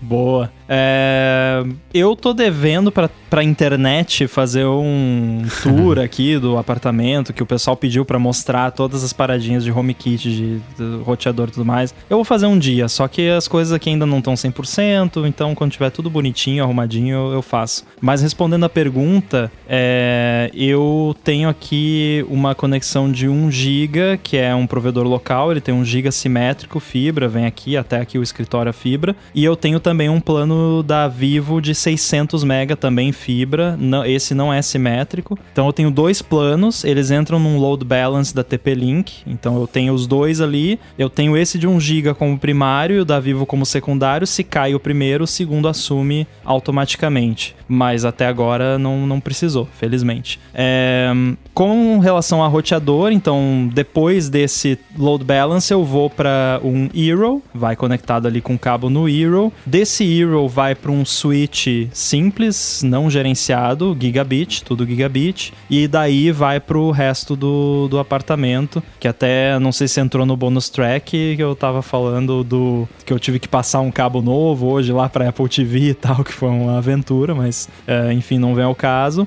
É, e o Eero eu tenho três, eu tenho um que fica aqui embaixo no escritório, o outro fica na suíte, que é um relativamente perto aqui do escritório, e o outro fica no segundo andar, na sala, que é mais ou menos bem em cima do escritório. Então, eles, os três, eles têm uma, um alcance bom, eles conseguem ver um ao outro. O lugar onde o Wi-Fi é mais complicado aqui é na sala, porque esse Eero que tá na sala, ele já não pega o sinal 100% aqui de baixo, então lá em cima a velocidade não é lá essas coisas, mas dá para usar tranquilamente e o que precisa de internet rápida, PlayStation, Apple TV, tá tudo direto no cabo, então não tem problema. É, com relação a consumir o, o giga, gigabit, é, é mais um, não é tanto uma questão de você usar isso na prática de uma vez só, mas é a questão de você ter trocentas mil coisas na, na, na sua casa que estão usando internet e você não quer que uma coisa interfira na outra. Então eu posso estar tá baixando um beta do iOS aqui em sei lá, posso estar atualizando todos os meus devices aqui e gravando a DT ao mesmo tempo que não, não vou ficar travando na, na gravação, não vai, a ligação não vai ficar travando. Eu posso assistir filme no Netflix e baixar coisa ao mesmo tempo que não tem problema. Posso receber um monte de visita e todo mundo usar o Wi-Fi. Agora não, tá? Porque é pandemia, mas quando eu puder receber um monte de visita, todo mundo pode usar o Wi-Fi sem derrubar a internet da casa. Então é uma questão de redundância, de você ter banda para suprir as demandas de pico, né? É óbvio que no dia a dia não chega a isso. Agora, quando eu vou baixar beta, por exemplo, ah, vou baixar aqui o, o novo beta do, do iOS que saiu. Eu uso um, um downloader chama Axel, que é no terminal, e ele, ele faz várias conexões. Então eu baixo o beta do iOS a 100 mega por segundo, né? 100 Mbps ali no download. Então eu consumo esse, esse 1 GB tranquilamente. Baixar novo beta do Xcode, que é 12 GB. É, então, para essas coisas coisas é uma maravilha e o meu Mac, o meu Mac Mini de trabalho aqui, que é o que eu uso no dia a dia, tá plugado direto ali no roteador, então a internet no, no Mac Mini é super rápida. Então para mim vale muito a pena ter essa disponibilidade de banda. Mas. Uh... Ah, e com relação a velocidade do Wi-Fi, o máximo que eu consigo aqui perto do, do, do roteador aqui do escritório, que é o que tá ligado direto no cabo, é uns 400 e poucos mega. Não passa disso. Então, não adianta. Wi-Fi não, não é mágica, né? De repente, com o Wi-Fi 6, que o Coca tanto falou aí, é, talvez seria melhor. Posso fazer o upgrade no futuro. Mas, mas e você, Coca? O, isso que você falou, Rambo, né? Do, é do teu cenário, isso é de uma pessoa. Imagina uma família com quatro pessoas, né? Um pai com o seu perfil, uma mãe e uma filha, sei lá, assistindo Netflix, o filho jogando o Xbox, né? E Exatamente. todo mundo quer um negócio azeitado, ninguém quer ficar esperando. E é bem isso, Wi-Fi não tem jeito. É, rede mesh é legal. AC, isso não significa nada. Porque tem um. A Intelbras tem um Twib. Os dois são mesh AC. Só que tem um que é de 100 e outro que é gigabit. Então, né, um é para conexões para galera que tem mais de 100 megas e, e para quem né, fica abaixo de 100 megas. Aí você está com 250, parece que tá tudo, tudo certinho. E tem também número de antenas. O... Geralmente no Wi-Fi você vai perder ali uns 20%, não tem jeito. Então se você, por exemplo, iPhone, o iPhone tem duas antenas. Falando de 5G, tem duas antenas, cada uma delas faz 433 velocidade teórica. 433 megabits. Então, duas delas você vai chegar até 870 mais ou menos. Vai perder uns 20%, vai chegar ali no máximo a uns 700 se você tiver um, um gigabit. No Mac, por exemplo, você tem três antenas. Aí você consegue virar 1.3 gigabits, que também vai perder os 20%. Então tem várias variáveis. Aí você pega, se o roteador só tem duas antenas, ele, se ele tem três, e às vezes você vê AC 5400. O que, que é esse AC 5400? É muito que é aquele roteador que tem várias antenas, que é bem para isso, para galera gamer e, ou seja, o Xbox fica numa antena, não vai ter a latência, não vai brigar com os outros. Ou uma outra antena vai né, ficar falando, sei lá, com, com Apple TV, o outro com os computadores, vai dividindo a. No final das contas, cada antena é como se fosse um cabo. Então não tem muito jeito. 250, eu não sei qual é a velocidade de, de, de, de rede, né? Se, quer dizer, de, de, internet, se é um, um giga, qual que é, mas não me parece muito ruim se eu estiver ali uns 300 mega, é mais ou menos isso. E tem que levar em consideração também a maneira que você testa isso. Porque se eu for, ele fala do, do G-Drive, que limita o, a velocidade, eu não sei um site que me daria 250 megas. O Ramo falou: ah, baixa aqui o, o iOS beta direto lá, multiconexões da Apple, baixa 100. Então é muito difícil de você arranjar um servidor, vamos colocar assim, comercial, um servidor de download que vai te dar esses 250. Isso é muito difícil. Tem lá os Não, então, quando eu falei baixa 100 é que é 100 Mbps, né? Porque tem o lance do, do megabit e do megabyte, né? Então, se você tem uma internet de 1 GB, você vai baixar 100 Mbps, né? É isso que eu quis dizer. Então ele baixa na, na banda máxima da minha internet. Não, se você tiver um giga, você vai baixar um giga, um eh, gigabit ou a 1000 mbps. Você vai baixar a 125 megas por segundo, megabytes por segundo. Sim. Aí, Sim, exatamente. Aí, aí casa a conta, né? Divide por 8 ali, vai estar, tá, então realmente você está baixando no, no máximo tão legal aí. Mas o, não sabia que Mas com já... múltiplas conexões, né? Não é. Que, que aí é o que, que, que acontece? É você usa um programa que divide o download em pedacinhos e faz mais de uma conexão, porque o servidor ele não entrega tudo isso para você, né? Então você vai lá pro servidor e faz de conta que você é, não é um só, são vários, né? É, o, se você acha que tá zoado, Luiz, eu diria um, liga um ping, faz um ping para ver se você tá perdendo pacote. Né? Você tem que estar tá perdendo ali, sei lá, 2, 3% de, de, de, de pacotes. Acredito que você vai estar tá perdendo mais do, do que isso. Isso é, local ou pra um com remoto? internet. Se bem ah, que tá. o local também vai dar a mesma coisa se estiver no Wi-Fi. Porque o, o Wi-Fi tem uns problemas é, zoados. Você pode testar Olha, também. eu, eu diria assim. Claro que varia muito do setup, mas aqui eu, eu fiz uns testes na rede local, não tem perda de pacote no Wi-Fi. Dependendo do roteador, você consegue. É, não é que é aceitável, mas acontece falhas. Assim, eu, se eu tivesse 2% de falhas, eu não me preocuparia. Tá dentro de um, de um parâmetro legal. Você pode também testar a velocidade da tua rede local. Tem um carinha que é o iPerf. Você pesquisa lá sobre o iPerf, aí você liga o iPerf em dois computadores e faz eles se falarem. E aí ele vai medir velocidade, digamos assim, velocidade real de transferência entre esses dois é, computadores pela tua rede local. E aí com isso você elimina ah, problema de de internet, o problema do roteador. é, Você fica só com. Você isola, ah, tô com problema só no, no Wi-Fi. Mas chegar no. A, perfeição no, no Wi-Fi é um baita desafio. Ah, é muito difícil, é, é bruxaria o negócio, né? É que nem a acústica que a gente tava comentando semana passada, que é, é muito louco, assim. Às vezes você move o negócio um centímetro pra, pra um lado e muda completamente, assim. Agora, esse lance também do. Ah, Mesh é ruim, Mesh não presta. é, Eu não sei, eu acho que é, Mesh virou buzzword e aí os fabricantes começaram a chamar qualquer porcaria de Mesh e aí acabou queimando o filme na- da parada. Porque eu, por exemplo, a minha experiência com Mesh é Hero e eu não tenho do que reclamar. É, pra mim aqui é perfeito. É, eu tive já setup com vários roteadores, mas é horrível você daí, ah, vou lá na cozinha, ah, daí tem que conectar na outra rede porque eu fui pra cozinha, sabe? Então, assim, depois que eu encontrei aqui a afinação, né, do, do Hero, porque é claro, tem essa questão, né, você achar os pontinhos certos onde você tem que colocar as coisas, né? Porque eu, eu, por exemplo, no começo eu tinha colocado um aqui no escritório, que era o principal, o gateway, outro na entrada, que fica mais à, à direita aqui, e outro lá em cima. E aí, no banheiro da suíte não pegava Wi-Fi direito. Aí eu pensei, opa, não tá legal, né? No- sem Wi-Fi no banheiro, é inaceitável isso.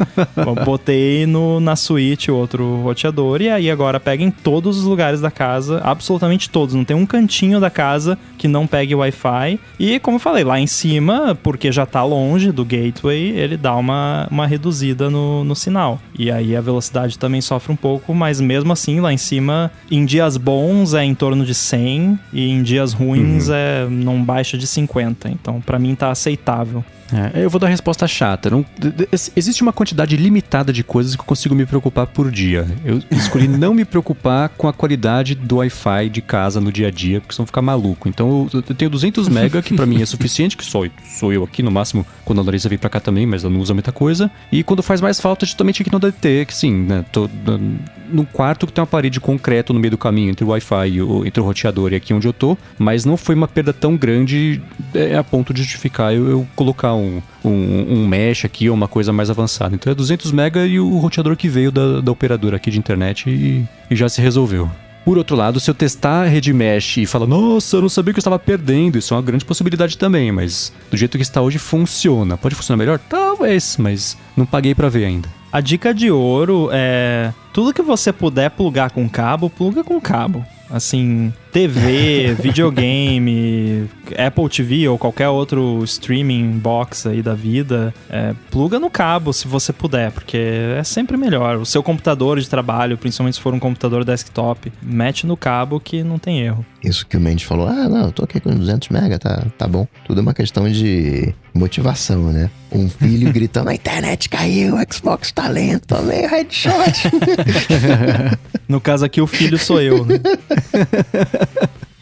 Mas e você, Bruno? Como é que é a, a situação aí da internet? Cara, eu faço das palavras do, do Mendes as minhas, cara. Eu, eu não me preocupo com a qualidade do meu Wi-Fi. Se a gente tiver uma escala de, de preocupação de Wi-Fi, é, Mendes, Bruno, Coca, Rambo, eu acho que eu sou o mais eu, eu sou mais baixo lá, mas é a mesma coisa. Eu tenho internet, acho que, que é 200 ou 300 e poucos mega. Ele nem E- sabe a velocidade. Não sei, não sei. Assim que é bom. Cara, eu liguei, eu liguei, eu liguei para aumentar minha internet recentemente, agora recentemente, né, faz um ano no, no começo da pandemia por conta da dublagem remota, que tem que ter pelo menos 100 mega cabeado para poder fazer.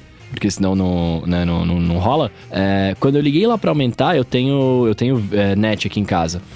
É, eu liguei lá e falei, ah, tudo bem, eu queria aumentar, eu tenho aqui 100, 100 mega e tal. Daí a mulher falou pra mim, ah, então, na verdade, seu plano era antigo, ele não existe mais, a gente aumentou pro máximo que dava e você não tá pagando nada mais por isso. Sempre E assim. aí eu não me preocupei em perguntar quanto que era, né? Eu quando vou fazer aqui o... Aquela muda de o- ideia. a É. eu quando vou fazer as escalas aqui, eu faço teste no, naquele fast.com e outros sites que, que vê a, testa a minha conexão, sempre tá batendo os 240, 300 e, cara, pra mim funciona bem. Então, é isso, assim. E o meu roteador que eu tenho também é o que veio da operadora, ele tá aqui bonitinho funcionando. Tem as paredes de concreto igual na casa do Mendes, né? Mas as portas têm frestas, então eles passam pela porta e tá tudo bem. o, o Bruno não perguntou do preço e a mulher não disse, porque ele ia pagar menos, né? O, o- sei lá, esse plano né, novo aí deve estar custando, sei lá, 100 reais. Cara, o Bruno tá pagando uns 300 reais. Não, não, não, não, só na velocidade máxima tá bom assim, continua pagando isso. Aliás, Não, eu pago cento e poucos, eu acho. mais uma dica. Pega o panfletinho da, da sua operadora ou entra no site, porque isso acontece o tempo todo. Não teve uma operadora de internet que eu tive que não- isso não tenha acontecido. Eles atualizam os planos, eles ficam mais baratos, com mais velocidade, mas eles nunca atualizam o, o cliente atual se o cliente atual não reclamar, não pedir. Então Sim. dá uma olhada nos planos lá que às vezes você tá pagando mais caro pra ter menos velocidade do que o plano atual. Isso já acho que todo provedor de internet que eu tive na vida isso aconteceu. Aconteceu inclusive essa semana com meu pai lá no Rio Grande do Sul, que eu fui ver lá, ele tava pagando, sei lá, 200 reais por 50 mega e tinha um plano novo de 300 mega por 60 reais, sei lá, enfim, era, não era exatamente isso, mas alguma coisa assim. Então, é, fiquem ligados nisso. Muito bem, agradecer aqui o pessoal que mandou as perguntas. É, você que não sabe como participa, que eu esqueci de falar aqui no começo, hashtag AlôADT lá no Twitter, manda sua pergunta, perguntas divertidas, perguntas interessantes, e a gente vai responder aqui. Não precisa marcar ninguém, não, é só botar a hashtag AlôADT. Quero agradecer aqui os nossos apoiadores lá na apoia.se barra área de transferência, picpay.me barra área de transferência. Agradecer o nosso patrocinador, Linode. Agradecer também o Edu, que edita aqui, faz a gente parecer que sabe alguma coisa do que tá falando. e vocês, como que a galera pode encontrar vocês por aí? Eu sou arroba Bruno underline Casemiro no Twitter, no Instagram e no TikTok mais próximo de você. Vai lá que a gente troca uma ideia. Pra falar comigo, sai lá no Google, bater Coca-Tech, que a gente troca uma bola. Eu sou o MVC Mendes no Twitter e no Instagram também. Apresento o Loop Matinal, podcast diário de segunda a sexta do Loop Infinito. E escrevo-os todo domingo a coluna semanal opinativa no ifeed.pt. Alguém vai lá no adt.wiki e coloca a página Escrevos, por, Por favor. favor. Já tem até o template lá na, na intro lá, só tem que linkar e criar a página. Bom, eu sou o Guilherme Rambo, arroba underline inside lá no Twitter, Guilherme Rambo 2 no Instagram e também tem o Stack Trace lá no 9to5mac.com. E é isso, tudo dito e posto, a gente volta na semana que vem. Valeu! Alô.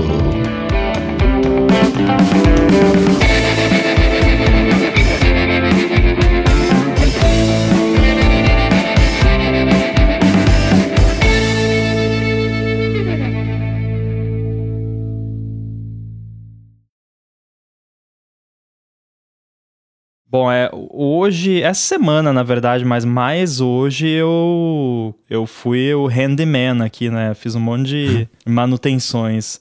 Interessante que foi, foram acumulando as coisas e culminou pra tudo eu querer fazer essa semana. No meu bar aqui tem uma fita da Philips Hue que foram, foram feitas várias emendas, porque a fita é 2 metros e aí eles vendem as extensões de um metro cada. E ali acho que tem duas extensões. E aí esses dias eu fui fazer um drink ali e eu vi que a- o finalzinho da fita não estava aceso. Ou seja, o- aquela última emenda apagou. Não- aí eu logo imaginei, ah, deve ser um mau contato, né? Porque o, o encaixe de uma na outra ele é meio flimsy, assim, tem que ficar bem, bem fechadinho. Aí, ah, outra hora eu vejo isso. Aí tem também no, na cabeceira da, da cama da suíte, também tem uma fita da Philips Hue, o mesmo esquema. Aí a metade, o- os LEDs brancos não estavam acendendo. Tipo, ela tem, sei lá, uns 4 metros de comprimento, talvez. E, sei lá, os, os últimos 2 metros, a, a- os LEDs brancos não acendiam. Então, se você botava a cor branca, o lado esquerdo não ficava bem branco, ficava uma cor meio esquisita. E aí ficava meio a meio uma cor, outra cor. Aí, tam- né, tem alguma coisa errada. Beleza. Aí a Apple TV da sala não tava pegando toda a velocidade da rede. O cabo que os caras passaram lá não era gigabit, não sei se eles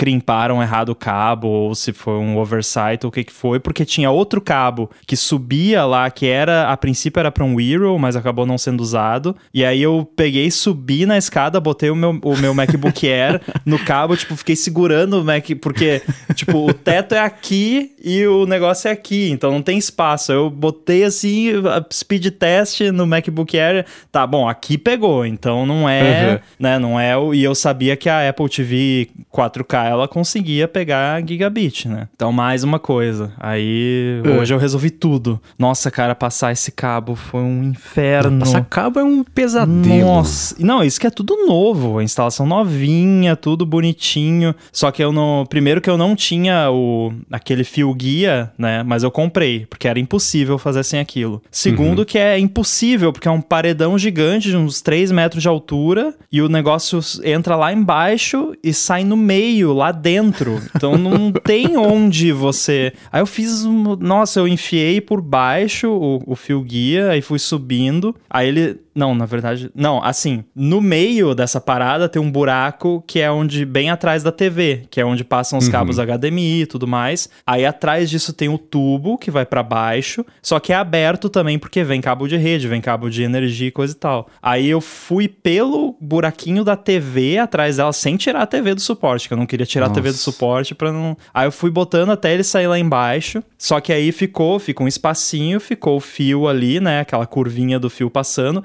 Aí eu peguei um gancho, um- é um, um ferro que tem um gancho na ponta que é pra baixar o varal ali do. Que eu tenho na área de serviço. Aí eu peguei com esse ferrinho, com a lanterna do iPhone, que já era escuro. Fui lá, botei, puxei esse loop de- do fio guia e fui puxando até conseguir pescar ele. Aí prendi o cabo de rede na- no, no meio dele, puxei lá embaixo. E aí eu botei um hubzinho gigabit escondido lá em cima. Nossa, que inferno, cara. Eu levei duas horas pra fazer isso. É, não, é o tipo de coisa que eu falo assim, por mais cretino que seja, vou Medo de morrer, né? Porque, tipo, Então. escada lá. né? Vai, se eu cair aqui, vão achar o meu cadáver daqui a um ano, né? Você tem que subir de escada de Apple Watch, porque se você cair, tem aquele alerta lá de. Eu Parece que você caiu, mexa-se. ah, então. Eu juro que eu pensei nisso. Eu pensei, bom, se eu cair aqui, alguém vai saber. Tá louco, cara. Mas resolveu? Resolveu. Agora tá tudo perfeito. O negócio da cama ali eu acabei trocando. a- o, o- eh, tinham três extensões de um metro. Uma delas eu, eu troquei por outra. Tinham, tinham sobrado algumas. Eu acho que não sei se na hora de instalar deu algum curto, alguma coisa. Simplesmente aquela, aquele pedacinho do, do LED não tava transmitindo o sinal do branco. E aí dali pra, pra frente o branco não acendia. Aí eu troquei só aquele pedacinho e funcionou. E o bar lá era só mau contato mesmo. Ah, boa. É, tem dia também que a gente resolve tirar essas bobagens todas da frente, né? Fala, putz, não quer saber? Hoje eu vou ser produtivo, é dia de fazer faxina, de apertar não sei o que lá, de jogar WD-40 na dobradiça, de achar o negócio também embaixo. Que tira tudo da frente. Você fala, nossa, hoje eu rendi. É. Tem umas coisas também que a gente resolve fazer na hora, porque ah, já tô aqui, aí você faz na hora. Não é tão complicado assim de fazer. Ah, tá, vou lá pegar a chave de fenda e apertar esse parafuso. Isso só não é verdade pra coisas de banheiro, porque se tiver um parafuso de uma prateleira que você tem que apertar e você só vê quando você tá entrando no banho, você diz, caramba, como é que eu não vou lá agora? E tu nunca lembra da prateleira, você só lembra quando entra no, no- no banho e não lembra depois. Aí no dia seguinte, no dia seguinte, no dia seguinte, até a prateleira cair. Aí, ah, até a prateleira caiu. Tem, é, é, teve alguma coisa de, de banheiro, que é exatamente isso, assim, só pensa na hora de, de putz, tô entrando aqui. Ah, não, depois que eu sair do banho, eu vou lá, vou resolver, esquece, só vai lembrar de novo, a hora que for entrar no banho de novo pra resolver de novo, pode crer. É, você já tá pelado ali, né? Ih, tem esse negócio aqui. Né? É, eu não, ah, qui- eu- eu- eu não quis entrar em detalhes. ah, mas o que, que todo mundo faz quando vai tomar banho? Tira a roupa, né? De preferência. Aí passeando pela Então- casa. Ah, hoje pegou aqui a chave de É. fenda. Isso, é- isso é um problema aqui, porque é muito alto e tem muito vidro, então você tem que cuidar o que você faz, né? Se tá as cortinas fechadas, persiana fechada, Uhum. porque pode ter. Pode ter plateia. E Fechar também, tudo bonitinho. e mesmo pra apertar um parafuso, tem que ter um né, é, equipamento de proteção. Vai que resvala a chave de fenda, escorrega e, e bate sei lá onde. Eu assisti todos os Premonição, então eu sempre fico pensando nas formas absurdas que as coisas, as coisas podem dar errado, né? Tipo eu tava- hoje, quando eu tava pescando o negócio lá com o, o, o ferrinho, depois que eu terminei com o ferrinho, eu pensei, não, deixa eu largar esse negócio bem pra lá, porque vai que eu caio, escorrega aqui, esse negócio atravessa o meu abdômen, sei lá. Né? Botar esse negócio pra lá. Tipo joguinho, né? Die Hard, sei lá, do Die Whatever da vida, que era de Dumb maneiras- ways to die. Dumb ways to die.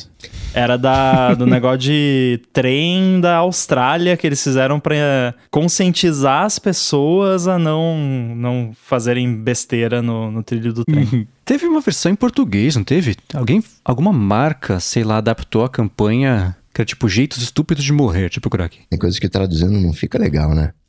Não. O... É A Thousand Ways to Die, não é um documentário que tinha um documentário, acho que é A Thousand Ways to Die ou Worst Ways to Die, coisa assim, que era só, não sei até que ponto aquilo era verídico. É que nem fake. Como é que você traduz fake? Fake não é falso. Porque é, sei lá, é picaretagem, é impostor, não é? Não é um vídeo falso, é um vídeo fake. É, sabe, no- a tradução em português, sei lá, não encaixa bem, né? Uma palavra que descreva o que, que é um- uma fake news, assim, né? Porque não é uma notícia simplesmente mentirosa, né? É mentirosa, forjada, planejada, é arquitetada. É que essas coisas elas ganham um contexto novo com esse uso, né? Tipo, o fake, o, o fake news começou a virar um significado novo e aí vi- virou uma coisa própria, uma coisa independente da, da tradução literal ou até do, do termo literal que isso significa, né? E aí não tem mesmo como, como traduzir porque não significa o literal, vira uma outra coisa, né? E a gente, até, até pro físico mesmo, a gente fala pro amigo, pode ser o fake, não sei o quê. Não, mas a gente não tá querendo dizer que ele é seu falso, é, é outro, é outra vibe. Agora, isso de passar fio, eu vi um, feed- um vídeo esse final de semana de um cara que teve uma ideia genial. Ele pegou um fio que ele queria passar, nem enfiar numa portinha lá num buraquinho. Esse de esses painéis de TV. Aí o que, que ele fez? Ele colocou o gato e ficou atiçando o gato, passando o, o, o fio no buraquinho. Aí o gato foi lá, meteu a pata e puxou pra ele. Ah, outra coisa que eu fiz essa semana, eu troquei a cafeteira do meu escritório. Muito importante. Olha, importantíssimo. Não, é porque ah, eu tinha comprado uma Nespresso, Hum. não lembro, um modelo lá simples, quando eu mudei pra cá em 2017. E eu trouxe ela pra cá e coloquei aqui no escritório, comprei uma mais parruda e botei na cozinha. Só que é- essa tava não tava mais legal assim, na, sei lá, de cada 10 cápsulas que eu ia fazer, umas três o café saía meio não passava direito pelo café, assim, sabe, ficava meio aguado. Aí eu pensei, é, tá na hora, né? Já, já deu o que tinha que dar. Aí comprei uma bem simplesinha, a mais baratinha, eu acho. Só pra. Pelo menos ela, né, faz o café 100% das vezes. Também é importante. Mas é, essas maquinetas, a mais vagabunda que tem já é suficiente porque. É tudo igual. Eu tenho É tudo a, igual, é. a mais barata, que é essa que eu comprei aqui. Eu não, não sei o nome do modelo. É, e uma das mais caras, que foi que eu comprei lá pro, pra cozinha. Uhum. Você pegando a mesma cápsula numa na outra, o café é igual. Não tem diferença nenhuma. A única diferença é, por exemplo, a de lá, como ela é maior, ela tem mais espaço para cápsula no, no, no lixinho dela, basicamente. Então você não precisa ficar trocando, né, esvaziando o tempo todo. E ela tem, ela faz bebidas com leite também, a que eu comprei pra cozinha. Mas eu também não ia querer ter negócio com leite no escritório, né? Too much. É, essas coisas complementares, claro, tem que justificar porque que as máquinas têm. as Com Wi-Fi, que você bota a máquina. Mas, putz. ah, eu fiz questão Pois de é. não pegar nada smart, porque Eh, Tem certas coisas eh, que eu sou um pouco conservador, assim. eh. Eu acho que appliances, tipo máquina de lavar, micro-ondas, eh, cafeteira, esse tipo de coisa, não tem que ter Wi-Fi, não tem que conversar com a internet. Não. Justo. tem um, um mecanismo de automação, acho que é SwitchBot. Não sei se vocês já viram, é uma caixinha que você coloca no interruptor, e aí quando você aperta um botão né, de uma automação lá, tipo ligar a luz né, do, do, do Philips Hue, sai um dedinho, né? Sai um, um palitinho e tuf, aperta o. o- aí volta, né? Uma- tipo aquelas caixinhas, sabe? É, Né, de- pensei nisso. Exatamente isso. Rube Goldberg Machine. é, é, Switchbot. Tem várias coisinhas assim. Tem também automação, um, um motor para abrir cortina, que você coloca você- Uhum. no, no- no- naquele varal, no varal, não varão, né? Sei lá, que você coloca no- no- no- lá em cima e é uma maquininha que fica enrolando, que puxa a cordinha. É assim, é o, entre aspas, né, analógico e digital, né? Faz o trabalho, não é um, uma, uma cortina automática, é um negócio que, que, que mexe. Aí eu tava pensando, pô, podia ser uma alternativa pro Rambo, né? Ter lá um- uma caixinha lá que apertasse os botões pra fazer o, o café.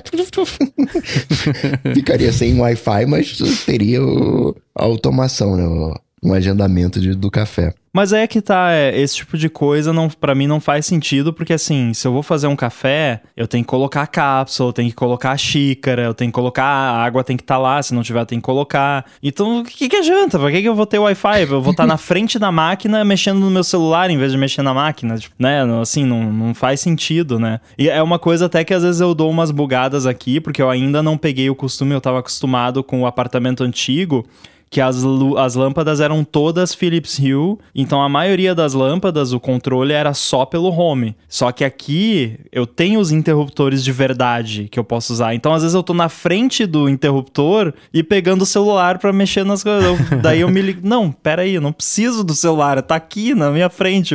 É só bater a, a pata no interruptor ali que ele desliga, né? Ou liga. Então, tô me acostumando ainda com, com essa realidade.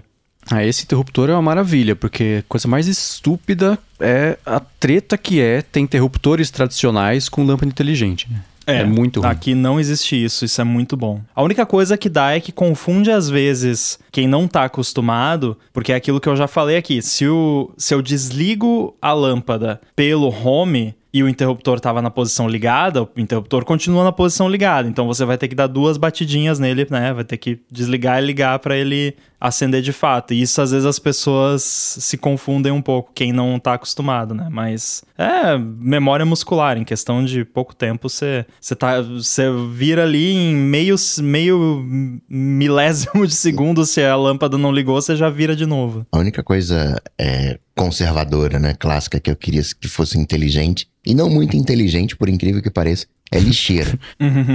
Porque aí eu pegava os produtos, e inteligência era só um código de barras. Porque quando jogasse na lixeira, pistolava o código de barra e já dava, ó, tem que comprar esse negócio aqui, que esse negócio aqui acabou. Só que Cara, teria que ser uma- um, um leitor de barras de 360 graus. Porque certamente a galera aqui de casa não ia passar o código de barras, aí ia faltar as coisas, ia ser fonte de estresse. Cara, De- de- deixa Bota NFC em tudo. NFC é tão baratinho. Eu, eu comprei aqui um rolo de 100 etiqueta NFC, custa um milésimo de centavo cada uma, sei lá, é muito barato. Começa, troca tudo que é código de barra, troca por, por papelzinho NFC que resolve. Mas você sabe que o meu irmão fez, eu me lembrei agora, faz muito tempo. Eu não sei se ele chegou a fazer a falar disso no canal dele, porque faz muito tempo. Ele fez uma lixeira eletrônica. Eu não lembro exatamente o que a lixeira fazia, mas acho que ela tinha, tipo, ela levantava o lixo e jogava pra dentro dela, ou avisava quando tava cheia, não, não lembro. Mas ele fez alguma coisa com uma lixeira. Parece os projetos da. Como é que ela chama? Simone Gertz. Acho que é. É. Só as maluquices. Tem um outro cara também, deixa eu ver se eu tô lembrando o nome dele direito. É. Michael Reeves. Ele é muito engraçado. Ele é o que toma choque ele- em tudo? É, não, não. Esse que toma choque é o Electro Boom. Ah. O Ma- Michael Reeves, ele fa- faz uns vídeos absurdos, assim. Ele só faz invenções idiotas. E ele é um idiota, de propósito, o, o que é muito engraçado.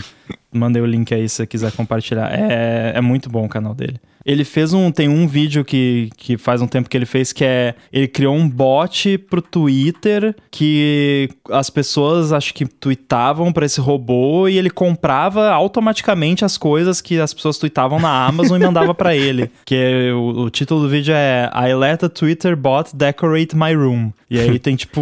Tá uma foto dele com 500 caixas da Amazon atrás. Não foi ele que fez o, o, o robô da Boston Dynamics? Foi. Foi ele? Cara, esse Foi que eu vídeo mandei é pra você, né? Que fazia é. xixi. Deixa eu achar esse vídeo, porque, cara, esse é um dos vídeos, uma das coisas mais engraçadas que eu já vi no YouTube. É muito absurdo. Deixa eu... É o vídeo mais recente dele, três meses atrás. Teaching a Robot Dog to Pee Beer. tá no chat aí o link, É vai chegar. muito bom. Building a Laser Baby. Tipo, é, é tudo muito absurdo. Ah, ele fez um robô. robô. Um robô que era tipo uma impressora 3D, só que em vez de ter um, negócio, um nozzle de impressão na ponta, ele era uma faquinha e tinha uma câmera que era pra catar o, o tomate na salada e tirar o tomate da salada, porque ele não gosta de tomate ele tava cansado de tirar o tomate da salada. É muito bom. Nossa, quando era criança era insuportável pra comer.